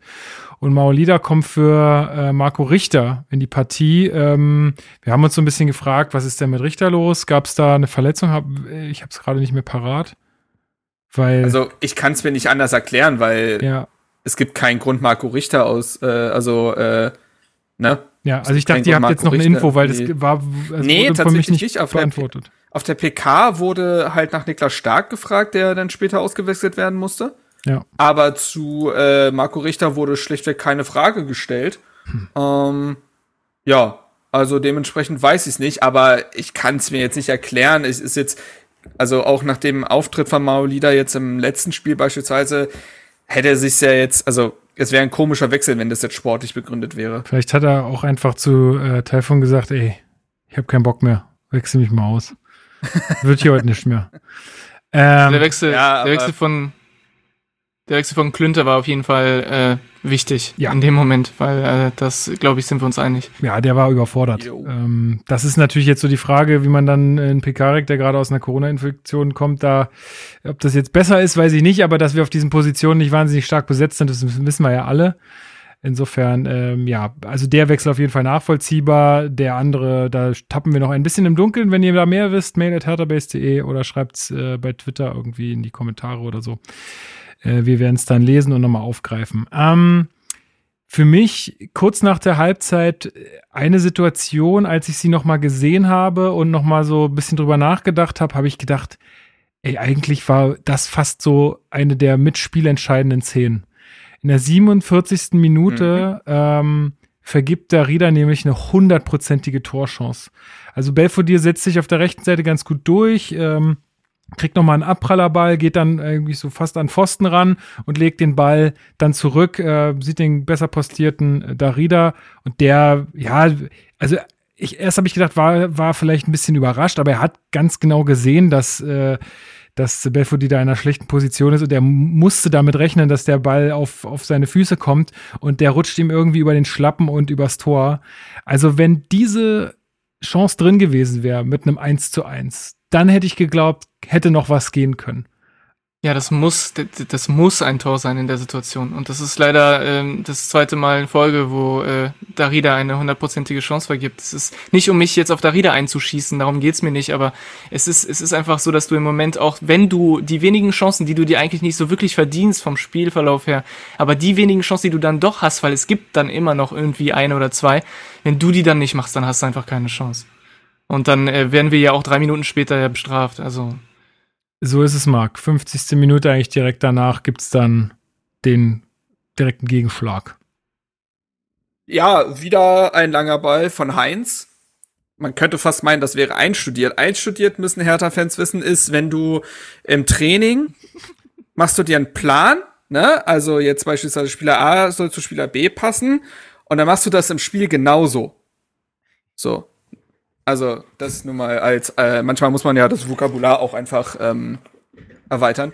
So, auf jeden Fall äh, Spaß beiseite. Langer Ball von Heinz. Kruse gewinnt das Kopfballduell gegen Boyata, was schon mal interessant ist, weil Boyata acht Zentimeter größer ist, aber mal das äh, nur am Rande. Sowieso langer Ball, drei Unioner sind, äh, sind dabei und die, Be die drei Hertha-Verteidiger, die das verteidigen, konzentrieren sich alle auf Kruse. Du siehst richtig, wie die sich alle zusammenziehen ja, und auf ja. Kruse gehen. So, sprich, niemand ist bei den anderen beiden äh, in Person von Öztunali und Vogelsammer. Ähm, Boyata verliert das Kopfballduell, ist dann auch gleichzeitig derjenige, das ist auch undankbar, muss man sagen. Äh, nachdem er das Kopfballduell verliert, ist er gleichzeitig derjenige, der dann die Kopfballablage auf Öztunali verteidigen muss, also mit ihm mitlaufen soll. Er rutscht dabei aus, das heißt, Öztunali hat Platz wie Zeit, bringt den Ball in die Mitte und ähm, ja, es ist dann nicht Vogelsammer, der einnetzt, sondern Niklas Stark mit dem Knie. Ähm, Boah, und ja. ich frag mich, also wenn dann nicht Niklas Stark, sondern irgendein fähiger, das ist jetzt hart, aber ein fähiger Innenverteidiger äh, steht, kann. nee, das muss, klingt, das klingt ganz harmlos. Muss man den, muss man den ins Tor machen? Also bei der Distanz muss ich sagen, äh, kann ich dem Stark wirklich eigentlich keinen Vorwurf machen. Ist für mich eher ein Doppelfehler von Boyata. Also der darf ein Kopfballduell ja, ja, ja. gegen Kruse nicht verlieren und dann darf er nicht. Safe. Ne, aber Stark ist für mich viel zu nah am Tor, um da irgendwie Weiß Vielleicht ich? kann er das noch schaffen, aber das, wenn er es nicht schafft, kann ich ihm keinen Vorwurf machen. Das ist genau Muss wie Darida in der Szene davor. Der, der, der rutscht. Nee, der liegt ja, der Stark. Ja, ja, aber. Jeder stand ja. Aber Darida, Darida rutscht der Ball irgendwie über den Schlappen, weil er es nicht richtig hinkriegt. Hier schießt sich irgendwie stark selbst an. Also, das ist so ein, das ist so ein äh, Doppel, eine Doppelberührung, keins wird's wissen. Ähm, mit dem mit dem Ball und der landet dann ja. im Tor und ich habe mich gefragt, boah, kann man also kann man den nicht irgendwie auch zur Seitenlinie klären oder so oder nicht aufs Tor bringen? Keine Ahnung. Ich weiß, ich, glaube, ich weiß, was du meinst. Ja, ich weiß, was du meinst, weil die die wenn du dir das noch mal in der Wiederholung anguckst, ist diese diese Bewegung sieht sehr sehr unglücklich aus tatsächlich, aber ich glaube wirklich von der Distanz her und von dem der sprintet ja Richtung Tor, ist es ein sehr sehr schwer. Also ich werfe stark in dem Spiel viel vor, aber diese Szene tatsächlich nicht so krass. Ja, ja.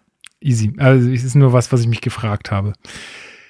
Ähm, ja, ey, und da denke ich mir halt so, und das hatte ich ja vorhin auch schon gesagt, ach, unsere Innenverteidigung, pff, ich weiß ja, nicht, ey. Ich werde mit denen einfach nicht warm. Also du hast es vorhin gesagt, Marc, ne?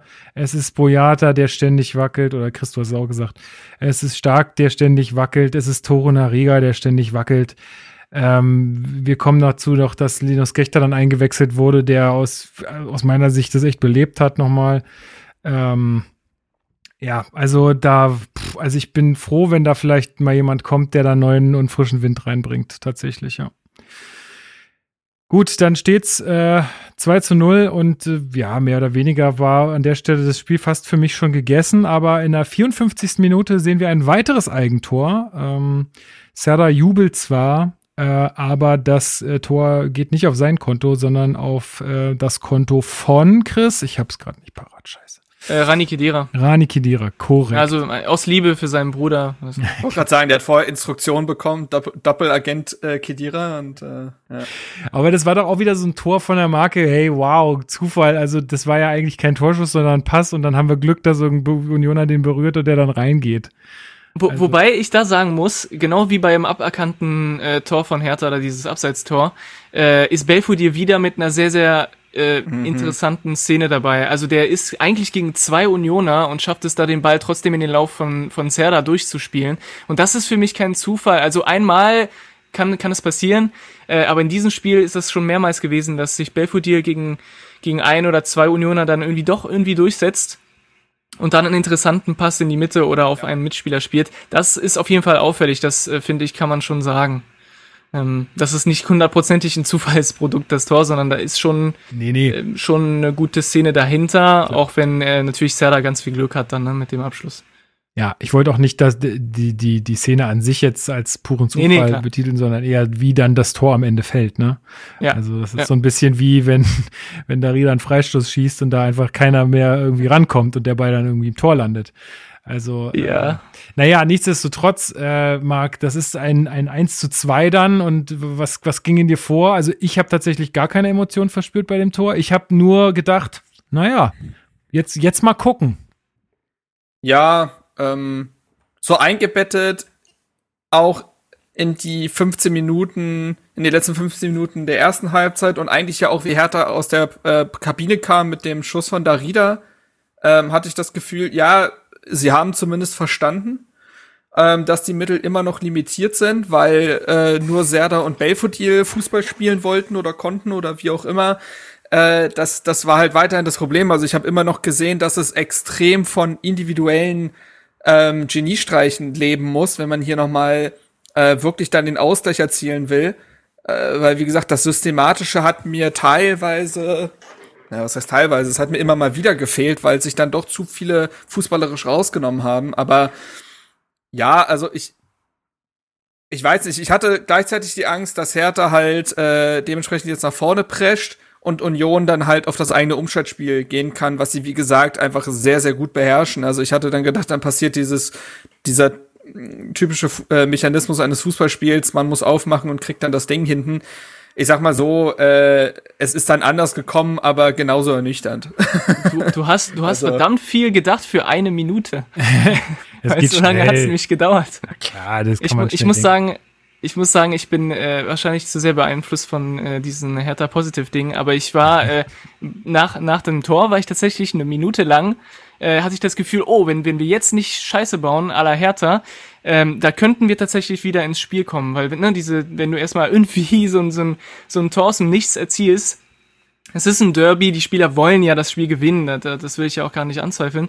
Da kann sich ja schon, schon was entwickeln. Das Problem ist halt, dass du, dass du in Rekordzeit ähm, diese, diese Hertha-DNA wiederfindest und dann äh, es wieder äh, und wieder was in, in, in, in die Fresse bekommst. Also es ist, äh, es ist wirklich faszinierend, Ja, diese, dieser also- Verein. Du sprichst die Scheiße in der 55. Minute an, die uns dann passiert ist. Und zwar fällt das 1 zu 3 durch Robin Knoche nach einem Freistoß und der Mann ist so allein. Der ist so allein. ja. Davon träumt der, äh, also wirklich, der, der freut sich im, im Schlaf noch drüber. Das ist ja Wahnsinn. Äh, Serda Penta ist überhaupt nicht am Mann. Das also Und die. Zuordnung Das ist stimmt so gar Mischung. nicht. Oh, Wahnsinn. Ja. Ich habe mir das gerade noch mal angeguckt. Also ja, Serda ist zu kritisieren, aber auch in der Abstimmung, Abstimmung zusammen mit Mittelstädt. Also Ja, ja. beide sind an Knoche dran und es wird überhaupt nicht miteinander kommuniziert. Die reden nicht miteinander. Das ist ja übrigens immer noch eines der Probleme, die wir noch aus der Sommervorbereitung von Bruno Labbadia kennen. Dieser, dieses Ding, dass in dieser Mannschaft auf dem Feld zu wenig kommuniziert wird. Auch in dem Moment hätte ein Satz gereicht. So, ne, dieses typische, geh du mit oder ich hab ihn und dann gehst du da mit oder der andere geht mit. Aber so sind alle beide, äh, alle beiden zusammen zu zaghaft und wie gesagt, dann darf Knoche halt einfach seine langen Gräten dahin halten und gut ist. Mit ein bisschen Glück äh, springt er sogar noch raus vom Innenpfosten, aber soll es halt nicht gewesen sein und ist auch die gerechte Strafe dafür, dass Hertha. Also diese Mannschaft ist, die ist einfach nicht zu fassen. Also Ja. ich musste danach, ich musste traurig. danach halt, ich musste danach lachen, weil ich mir, weil ich mich Ja, ja, wirklich auch gefragt so. habe, wie das, wie das sein kann, dass du gerade den Anschlusstreffer in solch einem wichtigen Spiel machst und danach nicht den Kopf hast, um einen Standard zu verteidigen. Ey, das ist uns Das doch ist aber halt- schon so häufig Das passiert. ist unfassbar. Die, also da Ja. fehlt völlig die Reife und ähm, das ist äh, ja, es ist es ist es ist wirklich Wahnsinn. Es ist wirklich Wahnsinn und zeigt mal wieder, Hertha schlägt sich in Spielen regelmäßig selbst und in einer Regelmäßigkeit, die halt wirklich erschreckend ist. Ja, ganz kurze Regelfrage noch, weil ich, ich will es einfach nur wirklich verstehen und wissen, äh, weil ich es gerade nicht para parat habe. Und zwar beim Moment der Ballabgabe beim Freistoß ist ein Unioner ganz klar im Abseits. Ja, Der geht aber nicht, also der kommt nicht an den Ball, sondern der Ball fliegt Nee. ein St Stück weiter zu Knoche. der geht sogar zurück. Ja. Warum, warum ist das dann nicht strafbar? Weil ich sag mal so, bei gerade bei so einem Freistoß orientiert sich natürlich der Torhüter schon auch an den Spielern, die ihm da entgegenkommen. Ähm, man sagt ja auch immer, äh, die Spieler, die eingreifen in die Szene oder die daneben stehen oder so, ähm, die beeinflussen dann äh, den, den Torwart. Und warum war das jetzt hier in der Szene nicht der Fall? Also warum ist das kein strafbares Abseits? Also ich bin jetzt auch kein Regelexperte, aber du siehst in der Szene, wie der Spieler, der im Abseits ist, das ist übrigens der, der Grund, warum ich mich so aufgeregt habe, bei der, also äh, warum es so herzenszerbrechend war, diese Szene, weil ich sehe die Wiederholung, ich sehe den Spieler ganz klar im Abseits und ich stehe mir, das ist doch Abseits. Ja. Und dann, deswegen war der so frei, weil der im Abseits war. Ach nee, Moment, das ist der gar nicht. Das ja. war ein anderer Spieler. Und warum der so frei ist, das ist einfach nicht zu verzeihen. Ne? So, aber äh, dieser, dieser Spieler, der im Abseits ist, ich weiß jetzt nicht, wer das ist, äh, der läuft sogar zurück. Also wenn der Ball da ungefähr auf seiner Höhe ist, dann stoppt der ab und, und läuft zurück. Das heißt, der, der, der, der schaltet sich quasi selbst ja, aus ja. dem Spielgeschehen ja, aus. Ja, ja, das, das mag ja sein aber ich kann ja nicht sagen, ich stelle mich hier erstmal die ganze Zeit vor den äh, Torhüter und wenn dann äh, der Ball irgendwo äh, ja, abgegeben wurde, dann äh, verpisse ich mich und dann ist das kein Abseits. Also weißt du, wenn, wenn der jetzt irgendwo ganz oben an der Auslinie im Abseits gestanden hätte, dann hätte ich auch gesagt, der hat mit der Situation gar nichts zu tun. Aber, aber die, die rennen ja da in einem Pulk aufs Tor.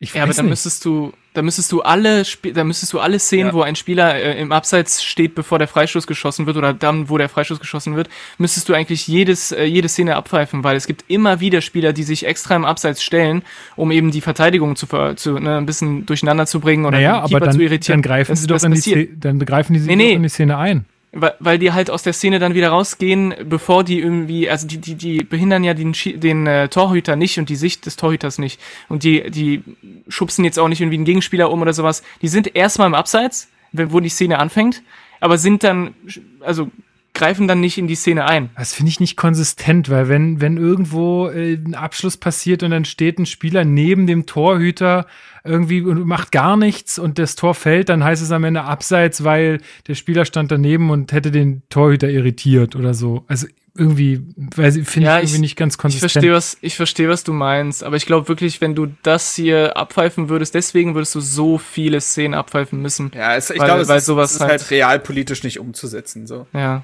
Ah, okay. Na aber gut, ich verstehe, was ich, ich hab's mich, ich hab's, mich hat's nur gewundert und ich kannte da einfach die, die Regelauslegung nicht. Okay. Ja, dann äh, steht's wie gesagt, äh, 1 zu 3 ab der 55. Minute. Es ist ja noch, es ist ja noch viel Zeit, sagen wir mal. Ne? Es ist ja noch über eine halbe Stunde zu spielen und auch in den letzten 20 Minuten kommt von Hertha deutlich mehr. Also die nisten sich da schon so ein bisschen auch ein in der Unioner Hälfte. Marc, wie hast du es gesehen? Habe ich ja vorhin schon ein bisschen angesprochen. Hat Union uns da einfach ein bisschen machen lassen oder hattest du das Gefühl, dass Hertha ja, da jetzt also wirklich nochmal einen Gang äh, höher geschaltet hat? Ja, es ist beides so ein bisschen, würde ich sagen. Also es war ja dann, also ich glaube, für den neutralen Zuschauer war das tatsächlich dann auch eine nette Partie. Ich glaube, sehr, sehr, also ist viel passiert. Man hat gemerkt, dass das Ding auch irgendwie auf Messers Schneide ist, weil Hertha auf der einen Seite zum 2 zu 3 fähig war, Union auf der anderen Seite fähig war, die, die Partie zu beenden ich glaube schon, dass sich Union dann mit einem Zwei-Tore-Vorsprung auch äh, zurückgezogen hat, bewusst, um halt die Linien äh, äh, dichter zu halten, um äh, weniger Raum zu geben und dann halt zu kontern. Sie haben ja dann auch mit äh, Haraguchi und Behrens neue Spieler gebracht, später noch Becker für Kruse, also eindeutig auch Spieler, die fürs Kontern dann auch vorgesehen waren. Und äh, auf der anderen Seite hat Hertha, glaube ich, sich dann schon nochmal bemüht. Man hatte dann die ersten beiden Gelegenheiten quasi nach dem, äh, nach dem Gefangenen 1 zu 3 waren ja nach Standardsituation. Also Darida äh, bringt dann eine Ecke rein in der 61. Gab es eine Kofferverlängerung, ich glaube von Gechter, ich bin mir aber nicht ganz sicher. Ähm, und äh, Serda äh, kommt am zweiten Pfosten zu spät. Dann gab es noch so eine Szene äh, in, in, der zwei Minuten später, in der Boyata hochsteigt am 5-Meter-Raum, aber ähm, kommt dann nicht zum äh, kommt er nicht zum Kopfball so richtig, weil er gestoßen wird. Ähm, so, und ähm, genau, das, dann ja. äh, muss ich gerade überlegen, was, kann, was als nächstes passiert ist. Also, wie gesagt, dann, dann kommen ein paar Wechsel, die für, für Union, oder? Ah ja, ähm, genau, also es kommen ein paar Wechsel, die den Rhythmus auch ein bisschen stören. Das ist ja auch ein bewusstes Mittel dann auch. Und in der 74. hat dann Behrens die große Chance, das Spiel zu entscheiden. Äh, ich weiß jetzt gerade gar nicht mehr, wie genau sie entstanden ist. Es gab mal auf jeden Fall wurde langer Ball wieder. Nicht, äh, langer Ball, das stimmt, ist, genau, ja, langer Ball. wieder ein langer Ball. Äh, dann ist es Becker, der den Ball nach innen bringt. Äh, Prömel legt, ja, ich glaube, sehr improvisiert nach innen aber schon wieder stehen da zwei Unioner ohne richtige Bewachung. Und irgendwie im Verbund kann man das dann klären. Boyata ist letztendlich der, der den Ball dann blockt, aber es sind eigentlich immer, also Paldada hat immer von Chaos-Momenten gesprochen Ey, im Strafraum. Und genau diese Chaos-Momente hast Ja. du, äh, hast du immer wieder drin. Und übrigens, äh, auch da muss man halt sagen, Korkut sollte sich dahingehend vielleicht auch in, Zu- in Zukunft auf Pressekonferenzen oder ähnliches zurückhalten, weil er ja versprach, dass es solche Momente nicht mehr geben wird, hat, hatte er nach dem Köln-Spiel gesagt. Ja. Dann wurde sich drauf aufgebaut oder war man stolz, dass man gegen Wolfsburg ein 0 zu 0 gehalten hat mit Glück. Und jetzt hat man nämlich sehr klar gesehen, dass es diese Momente immer wieder geben wird, weil die Verteidigung einfach nicht gut genug ist. Und dann braucht man sich da auch keine Illu- Illusion hingeben, dass das mit einem 0 zu 0 gegen dieses Wolfsburg plötzlich jetzt eine neue Stabilität da wäre. Also mit solchen Versprechen sollte man Ja. ja, aufpassen. Absolut. Genau, also 74. hätte es schon äh, vorbei sein können. Ähm, danach finde ich, ist es so, dass Hertha wieder, ja, versucht, aber die Minuten werden natürlich weniger. Boateng kommt für Askasibar, da passiert wenig. Äh, Toussaint hatte in der 77. diesen Abschluss. Äh, Mauli da hat nochmal einen Abschluss, der nicht gefährlich wird. Und wie gesagt, die Zeit verrinnt halt. Du merkst auch, dass die wollen, aber Union weiß nun mal auch absolut, wie man verteidigt. Also in die Box ist kaum noch was gekommen. Es gab ja auch noch mal diesen Abschluss von Mittelstädt, der auch gut war, aber es war immer außerhalb der Box, weil du gar nicht in, Ja. äh, in den 16er reingekommen bist. Das hat einfach Union stark verteidigt, das muss man einfach so sagen. Selke kommt für Darida ver völlig verpufft, aber gut, 87. pff, undankbar. Und dann kommt Hertha mit der quasi, also ja, mit der letzten Szene des Spiels. Ja. 90 plus 5 äh, kommt man auch noch mal durch, durch äh, ist ja auch ein sehr eigenartiges Tor, muss man sagen. Äh, Das ist dann es halt. 2 Ne? zu 3 Anschluss. Also es ist, äh, ich glaube, äh, Stefan Hermanns hatte das irgendwie geschrieben in seinem Tagesspiegelartikel, dass da nur noch so die Comic-Soundeffekte gefehlt haben. Bumm, pow, peng. Wirklich. Das, weil das alles irgendwie so ganz, ganz rudimentär stumpf war. Ich weiß auch nicht, wie ich das beschreiben soll. Also man muss sagen, Fehler von Lute irgendwie, also aus Unioner Sicht, der kommt da so halb raus, ganz komisch. Ähm, dann gibt's einen Kopfball von Gechter, zweimal wird versucht zu klären, sehr, sehr das zweimal im Ball drin, äh, macht ihn dann letztendlich mit der Brust über die Linie, muss auch erst durch diese, äh, durch diese Goal-Line Goal, Goal -Line Technology geklärt werden. Und dann wird halt noch einmal angepfiffen, weil es regeltechnisch so sein muss. Man kann dieses Tor als symbolischen Treffer dafür nehmen, dass Hertha sich nicht aufgegeben hat. Alles andere, Ja. Ja. Boah, ich will da nicht zu viel Positives reininterpretieren. Ich Also fand, ich ich nur, fand den. Gechter-Kopfball geil. Ich fand es Genau. geil, wie es aussah, wie er da hochgestiegen ist. Fand ich gut. Äh, Generell. Linus Gechter, nach seiner Einwechslung hat er mir echt gut gefallen. Ja. Sehr mutiger Spielaufbau, auch mal angedribbelt, gute Bälle gespielt, hat sich dann defensiv war er nicht mehr total gefordert, weil Union ja, wie gesagt, jetzt dann tiefer stand, aber was er irgendwie verteidigen konnte, hat er verteidigt, kriegt dann ja noch mal was auf die Rippe. Und mir hat's einfach Ah. imponiert, wie der nach dem Spiel äh, gefühlt der am geladenste war und da die Wasserflaschen durch die Gegend geworfen hat. Ähm, also ähm, dem ging das schon ein bisschen nah. Und äh, ja, aber wie gesagt, am Ende geht's dann 2 zu 3 aus, ähm, lässt das Ergebnis ein bisschen schöner aussehen. Am Ende des Tages war es eine Ey, unwürdige Leistung für das, was äh, in diesem Spiel gefordert war. Ich weiß, dass jetzt viele sagen werden, ja, also im Gegensatz zu dem Köln- und Wolfsburg-Spiel war das ja gar nicht schlecht. Das mag sein, aber es sind nun mal ganz andere Voraussetzungen in so einem Pokalspiel, weil du kannst dich nicht danach hinstellen und sagen, ja, darauf können wir jetzt aufbauen. Du kannst in einem Pokalspiel auf nichts mehr aufbauen. Du musstest in dem Moment da sein. Ja. So, da, da gibt, ne, also, und wenn du das nicht warst, dann war es keine würdige Leistung. Und weißt du, was das ich unwürdig mein finde? Fazit. Dass die noch die Tormusik spielen. Also, Mhm. das, So, da dachte ich wirklich, boah, ey, peinlicher wird's nicht mehr heute. Also, Hatte fast schon eine eigene Komik. also wirklich, also, dass sie es machen müssen, verstehe ich schon. Oder dass es so ein Reflex ist von demjenigen, der da oben sitzt. Äh, aber, also, so, Gott, oh Gott, oh Gott. Naja. Ja, es ist schon, also, und es ist, ja. ja, Chris, Sag. Ähm, ich, äh, das Einzige, was äh, mich ein bisschen überrascht hat, ist tatsächlich, dass wir ausnahmsweise mal äh, eine hö einen höheren Expected Goals Wert hatten als unseren Gegner. Das ist irgendwie gefühlt seit 20 Jahren nicht mehr passiert.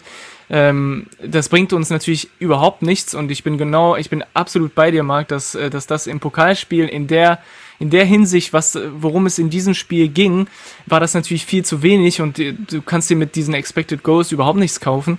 Ähm, aber ich fand das nur ein bisschen äh, überraschend, weil ich halt nicht das Gefühl hatte, dass wir äh, dass wir, ich sag mal, bessere Chancen hatten als Union in diesem Spiel. Eigentlich im, im Gegenteil. Ist ja auch immer die Frage, also Expected Goals ist am Ende des Tages ja auch ein Sammelwert, ne? Da werden ja, ja. alle Chancen ja. mit einberechnet und Hertha hatte 17 Abschlüsse und Union 11. Kann also einfach über die Masse auch gekommen sein. Ähm, am Ende des Tages spre sprechen die Zahlen ja auch für Hertha. Man hatte eine 63-prozentige Passquote, Union nur 68, man hatte 66 Prozent Ballbesitz, man hatte wie gesagt mehr Schüsse, man hatte doppelt so viel gespielte Pässe, ist aber alles Makulatur, weil man in den entscheidenden Momenten halt nicht da war. Jo. Und ja. ich find's ich find's einfach bezeichnend, es ist ein bezeichnender Charakterzug dieser Mannschaft, dass sie immer erst ihre Courage findet, wenn es eigentlich schon zu spät ist. Und es eigentlich nur noch darum geht, irgendwas zu reparieren. Aber wenn es darum geht, einfach auf dem Feld zu stehen und eine Form, eine Form von Dominanz und Wille auszuschreien, und zwar von der ersten Minute an, dass man hier zeigt, ey, das ist unser Stadion, das ist unser Finale, äh, nischt ist, das, das strahlt diese Mannschaft einfach nicht aus. Und ja. das tut sie ja schon lange nicht. Und ich weiß auch, dass das, äh, dass das ein langer Weg sein wird, dass sie dorthin kommt unter Bobic. Das ist ein Prozess, der angefangen hat. Und ich, ich wenn wir gerade drüber gesprochen haben, welche Spieler beispielsweise er schon verpflichtet hat und verpflichten wird wahrscheinlich, dann geht das ja in, dann trägt das ja in der Handschrift. Und ich glaube, ich, ich persönlich bin überzeugt von dem Weg, den Bobic antritt. Es ist, das macht aber dieses einzelne Spiel ja nicht weniger enttäuschend. Nee, absolut nicht. Und ich finde, man, man muss einfach anerkennen, in diesem Spiel, dass uns, und das muss, also habe ich ja auch davor schon im letzten Podcast gesagt, dass ich also es, es kam, wie es kommen musste. Ja, Union spielt nun mal wirklich einfach in einer ganz anderen Liga aktuell, ähm, was alles alles angeht, was äh, es zum Gewinnen braucht. Ja, äh, Stadtmeisterschaft hin oder her, aber das das ist nun mal einfach so. Das muss man einfach anerkennen und auch das Ergebnis ist wahnsinnig schmeichelhaft. Also meine Kolleginnen haben heute gefragt, ob es, oh, es äh, klingt, klingt ja knapp, war es ein gutes Spiel und ich so, da war nix knapp. Da Union hatte zu jeder Zeit dieses Spiel in der Hand. Also wenn die mal wieder wieder äh, Bock gehabt hätten, wieder ein bisschen mehr zu drücken, ein bisschen mehr zu pressen, hätten die es einfach gemacht. Also äh, dieses 2 zu 3, da müssen wir uns auch nichts drauf einbilden. Das hast du ja auch äh, ganz gut gesagt, Marc. Also, ähm, ja, das äh, finde ich sehr, sehr schmeichelhaft. Und wie gesagt, wir müssen uns jetzt nicht darauf konzentrieren, irgendwelche Pokale zu gewinnen oder so, sondern wir müssen echt schauen, dass wir die Klasse halten, weil ähm, ja, wollt ihr noch jetzt irgendwie was konkret zum Spiel sagen? Sonst würde ich da mal so ein kleines Fazit ziehen wollen.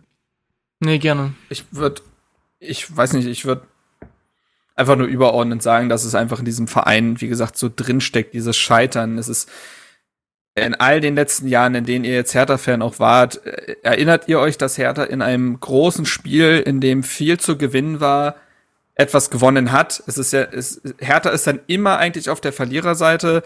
Äh, Erfolge sind eigentlich nur das Reparieren von vorherigen Katastrophen. Ich spreche von ja. den Wiederaufstiegen, so schön wie sie waren. Aber es ist, es, es Hertha ist irgendwie Erfolg ist, wenn es nicht ganz scheiße ist. Und das ist schon ein ernüchterndes Fazit für so einen Verein. Ja, wenn man, wenn man das, den äh, Abstiegskampf äh, gewonnen hat, sozusagen, dann gibt's ja. auch mal Zigarren. Und ähm, ja, äh, das konnte Oder ich halt die überraschenden. Es die, die, äh, ja, sorry. Du kann, äh, also einer ja, muss jetzt immer reden, Leute. Wenn ihr ich wollte reden, nur, redet einfach. Jetzt sage ich, jetzt rede ich einfach. Ich wollte nur, nur sagen, dass, äh, dass es tatsächlich so ist, dass äh, bei Hertha die Erfolge in der Regel die unerwarteten Erfolge sind. So, oh, wir haben jetzt Dortmund geschlagen oder vor ein paar Jahren, wo wir im, im Stadion waren, im Olympiastadion, wie wir Bayern geschlagen haben. Also, wo, wenn du, wenn du nicht gewinnen musst und irgendwie genau. ist es irgendwie Bonus und cool, äh, dann kann durchaus mal so ein Moment passieren. Aber wenn wir wirklich gewinnen müssen, um etwas sag ich mal, Großes zu schaffen oder was wirklich Gutes oder was wirklich Geschichtsträchtiges zu schaffen, dann sind wir nicht da. Und das ist echt traurig. Das ist auch das, was Marc meint, glaube ich, ganz genau das. Genau, genau, ja. Ja, und das ist halt super bitter. Und da kann ich auch jeden Fan verstehen, der da einfach langsam richtig hart das Kotzen kriegt. Und ähm, es gab nach dem Spiel jetzt ein Banner, da würde ich auch noch mal gerne mit euch drüber sprechen. Wir hatten dazu noch inter, schon intern ein bisschen Austausch in der WhatsApp-Gruppe. Äh, und zwar haben die, die Harlequins haben ein Banner aufgehangen äh, mit äh, dem Begriff Schande. Also so, dass die Spieler, wenn sie jetzt zum Training fahren äh, oder wenn sie da zum Auslaufen fahren, dass sie das auch sehen und lesen können. Mein erster Impuls war so ein bisschen, boah, weiß ich jetzt nicht, ob das hilft so. Also davon wird jetzt wahrscheinlich irgendwie das Selbstbewusstsein und äh, so nicht, nicht besser. Andererseits kam ja dann auch von euch die Rückmeldung und auch bei Twitter, ja, irgendwie ist es auch verständlich, weil irgendwie muss der auch mal der Frust raus. Man supportet diese Mannschaft, man nimmt jede Woche Podcasts auf, man macht sich da irgendwie Gedanken drüber und ähm, dann bieten die einem wieder sowas an. Äh, dann muss das auch mal entladen werden. Und äh, deswegen jetzt mal die Frage an euch, äh, also Chris, also was braucht diese Mannschaft jetzt von den Fans, damit sie Erfolg hat? Braucht, braucht die eine Trostschokolade, wie wir gelernt haben von unserem guten oh Freund Hannes, der meinte, das war bei Werner Bremen wohl so, dass die mal nach einer Bayern-Niederlage irgendwie so Trostschokolade auf die Autos bekommen haben. Äh, oder braucht die mal wirklich konsequentes, harte Hand, ey, kein Bock mehr, Leute, ich bin nicht mehr da, ich will das nicht mehr äh, mir angucken, äh, macht, mhm. kriegt mal euren Kreppel auf die Reihe. Ja, mein erster Gedanke, als ich das gesehen habe, war, die bräuchten eigentlich wie in Game of Thrones so eine, so eine äh, die müssten durch Berlin laufen, jemand oh. läuft vor mit einer, mit einer Glocke und sagt Shame. Uff. Shame. so, ja, ich war sehr wütend. So. natürlich ist das im, im Nachhinein betrachtet, habe ich mir auch die Frage gestellt, okay, ähm, die Fans und vor allem die Ultras haben ja im Moment einfach überhaupt keine Möglichkeit, irgendetwas zu machen. Und das ist ja das Bittere, weil die sind nicht im Stadion, die können die Mannschaft nicht unterstützen, die können die Mannschaft auch nicht unter Druck setzen durch irgendwelche äh, Pfiffe oder Banner oder was auch immer. Das heißt, das ist einfach eine, eine miese Situation für die Ultras und schon seit, seit Jahren mittlerweile. Deswegen habe ich da, ähm, wenn die da ein Plakat aufstellen wollen nach einer Niederlage im Derby in der Art und Weise, wir haben ja lang genug darüber gesprochen, dann äh, habe ich natürlich vollstes Verständnis dafür. Das ist, da stand ja auch Schande und nicht irgendwas äh, äh homophobes, sexistisches, äh, was man auch schon mal von äh, bestimmten Ultragruppen äh, gesehen Drohung. hat. Äh, oder eine Drohung, genau. Also ich fand das voll, vollkommen in Ordnung, dass man dann äh, nicht äh, mit einer Trostschokolade ankommt, ist, ist völlig, völlig normal. Ja. Ähm, was die Mannschaft braucht, das ist eine sehr gute Frage. Ich fand das sehr interessant, äh, das, was uns äh, Hannes erzählt hatte mit, mit Bremen, dass man da eigentlich äh, fast zu lieb mit der eigenen Mannschaft war und dass man vielleicht auch zu lieb war. Ähm, das ist halt das Problem, was wir im Moment haben. Die, die, die so ein Spiel, da, darüber hatte ich auch mit meinen Freunden gestern gesprochen, äh, so ein Spiel wäre niemals, wenn, wenn, es, wenn das Stadion voll gewesen wäre, wäre die Stimmung komplett also ich weiß nicht, wie die, wie die gewesen wäre, aber es wäre, das Stadion wäre am Brennen gewesen. Das wäre ja, das wäre ja wirklich eine, eine sehr aufgeladene Stimmung gewesen. Und, ähm, und deswegen ist es sehr, sehr schwer zu verstehen und zu wissen, was, was braucht die Mannschaft eigentlich. Letzte Saison hatten wir ja diese Phase, wo die Mannschaft äh, komplett am Boden war mit dieser, mit dieser ähm, Corona-Quarantäne und dieser ganz, ganz schwierigen Situation und wo dann ein, ein sehr, sehr positives und wohlwollendes äh, ähm, ja, Gefühl von den Fans kam und dann kam dieses gemeinsam Hertha und, äh, und da, da war eher so eine Schontour und wir sind hinter euch und wir unterstützen euch. Aber das kommt nicht von irgendwo. Das ist ja nicht etwas, was man irgendwie, nee, wir sind einfach äh, grundlos äh, ähm, da und egal, ob wie, wie peinlich das ist und wie schlimm das ist im Moment, äh, wir sind trotzdem da. Wir sind es ja in gewisser Weise schon. Wir sind ja nicht irgendwie, wir haben unsere Mitgliedschaft nicht gekündigt, wir gucken die Spiele, wir reden darüber, wir nehmen uns ja heute die Zeit, darüber zu sprechen. Aber damals jetzt, also letzte Saison, da war die Mannschaft in einer schwierigen Lage un in gewisser Weise auch ohne Schuld, ja, das war dieses Covid, das war diese Quarantäne und da war die ganze Fangemeinschaft dahinter. Jetzt ist das so, ich tue mir sehr, sehr schwer, die Mannschaft nicht irgendwie in die Verantwortung zu, zu bringen. Und ich, ich tue mir schwer, damit nicht zu sagen, es ist eure Schuld, dass ihr da seid. Es ist eure Schuld, ob es jetzt der Verein ist, ob es jetzt die Manager waren, die Trainer, die Spieler. Da sind natürlich alle mit, mit dabei mit der Schuld. Und ich tue mir schwer damit zu sagen, nee, nee, ich unterstütze euch und ich gebe euch jetzt ein kleines Küsschen und Schokolade und vielleicht noch eine kleine Flasche Rotwein und, äh, und sag euch, wie ihr seid schön und intelligent und toll und ihr, ne? Nein, irgendwann, irgendwann ist auch Schluss nach drei Jahren die ganze Zeit Folter. Da kannst du auch mal einen verdammten Banner hinstellen und sagen, es ist eine Schande und damit bist du ja eigentlich noch sehr, sehr nett. Ja, ja also ja, wenn, ja. von daher, ja lange, lange Rede, kurzer Sinn. Ich finde, das ist völlig, völlig okay und, äh, und sehe das nicht als problematisch. Marc, wie geht's dir damit? Dahinter. Ich setze den Punkt Bitte? dahinter. Achso, ah. okay, gut. Das habe ich jetzt gar nicht akustisch nicht verstanden. Okay, ja. ja ähm, also, ja, ja, gibt's nicht mehr zu, zu sagen. Ja. Okay, ja, müssen wir, also ja, mal gucken. Ähm, die Gefahr, die natürlich jetzt besteht, und auch das äh, wo hatten wir schon so ein bisschen intern diskutiert, ist halt, du hast jetzt halt eine ausgeruhte Bayern-Mannschaft äh, vor der Brust, auch wieder im Heimspiel. Ähm, die werden uns, wenn alles normal läuft, um mal hier schon einen Tipp abzugeben, äh, ja, ich sag mal mindestens 3-0 aus dem Stadion schießen. Ähm, und dann ist natürlich die Gefahr. Ach so, Moment, Moment, Moment, Moment. Moment, Moment, Moment. Am Wochenende wird wieder Fußball gespielt. Wer macht das Rennen? Weiß ich gar nicht, wer spielt denn überhaupt? Ja, weiß ich auch gar nicht. Also, äh, ich muss es euch erstmal sagen. Und zwar spielt äh, Hertha BSC zu Hause gegen äh, Bayern München. So, und jetzt denkt euch das, was ich gerade schon gesagt habe. Ähm, Marc, was, wie ist, also, Hm. was kann passieren? Fußball kann alles passieren, Lukas. Ach, Der Fußball zwei schreibt Euro. die kitschigsten Geschichten. Ähm, nö, also Hertha wird dieses Spiel mit 99%iger Wahrscheinlichkeit verlieren, mit 98%iger Wahrscheinlichkeit hoch. Ähm, ganz ehrlich, also es, äh, ich glaube, in der Gesamtbewertung dieser Saison ist dieses Spiel absolut egal, weil du wirst es halt verlieren und du wirst daraus nichts ableiten können. Ähm, die beiden Spiele darauf sind halt Ja. die somit wahrscheinlich, also die mitentscheidendsten. Ähm, du hast dann ja erstmal eine Länderspielpause tatsächlich. Also nach dem beiden Spiel ist ja erstmal ist ja erstmal eine Woche Ruhe. Äh, das ist aus härter Sicht vielleicht gar nicht das Schlechteste. Ähm, das letzte Mal kam die Länder, kam die Winterpause zu einem schlechten Zeitpunkt direkt nach dem Sieg gegen Dortmund. Jetzt kann man die Pause vielleicht ganz gut gebrauchen.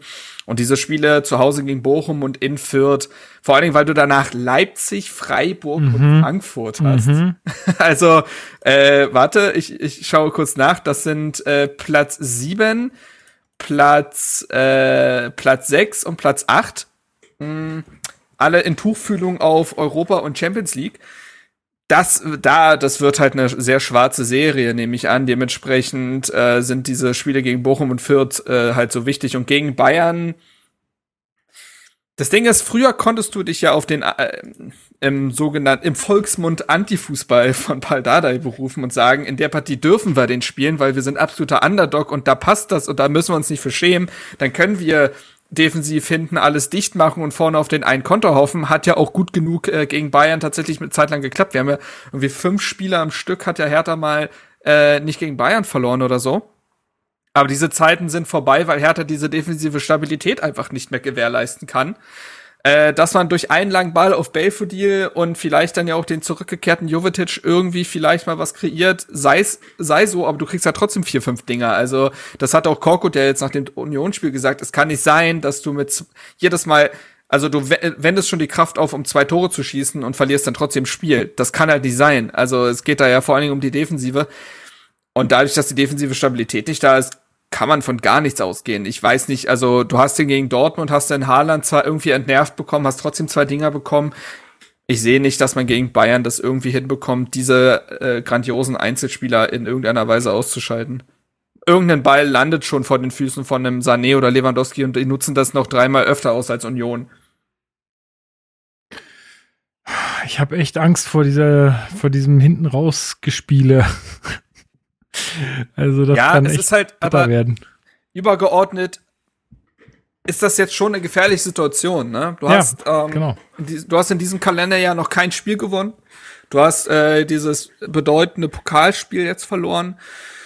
Verlierst du gegen Bayern und holst nix gegen Bochum und Fürth, also beziehungsweise holst da irgendwie zwei Punkte oder so ein äh, Witz, dann schlägt die Stimmung, glaube ich, schon um. Und dann wird sich auch bei aller, bei aller spielerischen Verbesserung vielleicht, die da ist oder wo du Ansätze erkennst, wird sich ein Freddy Bobic trotzdem die Frage gefallen lassen müssen, ob der Trainerwechsel jetzt die äh, gewollte, die gewollte, äh, gewollten Effekt den gewollten gebracht hat. Mhm. Effekt erzielt hat.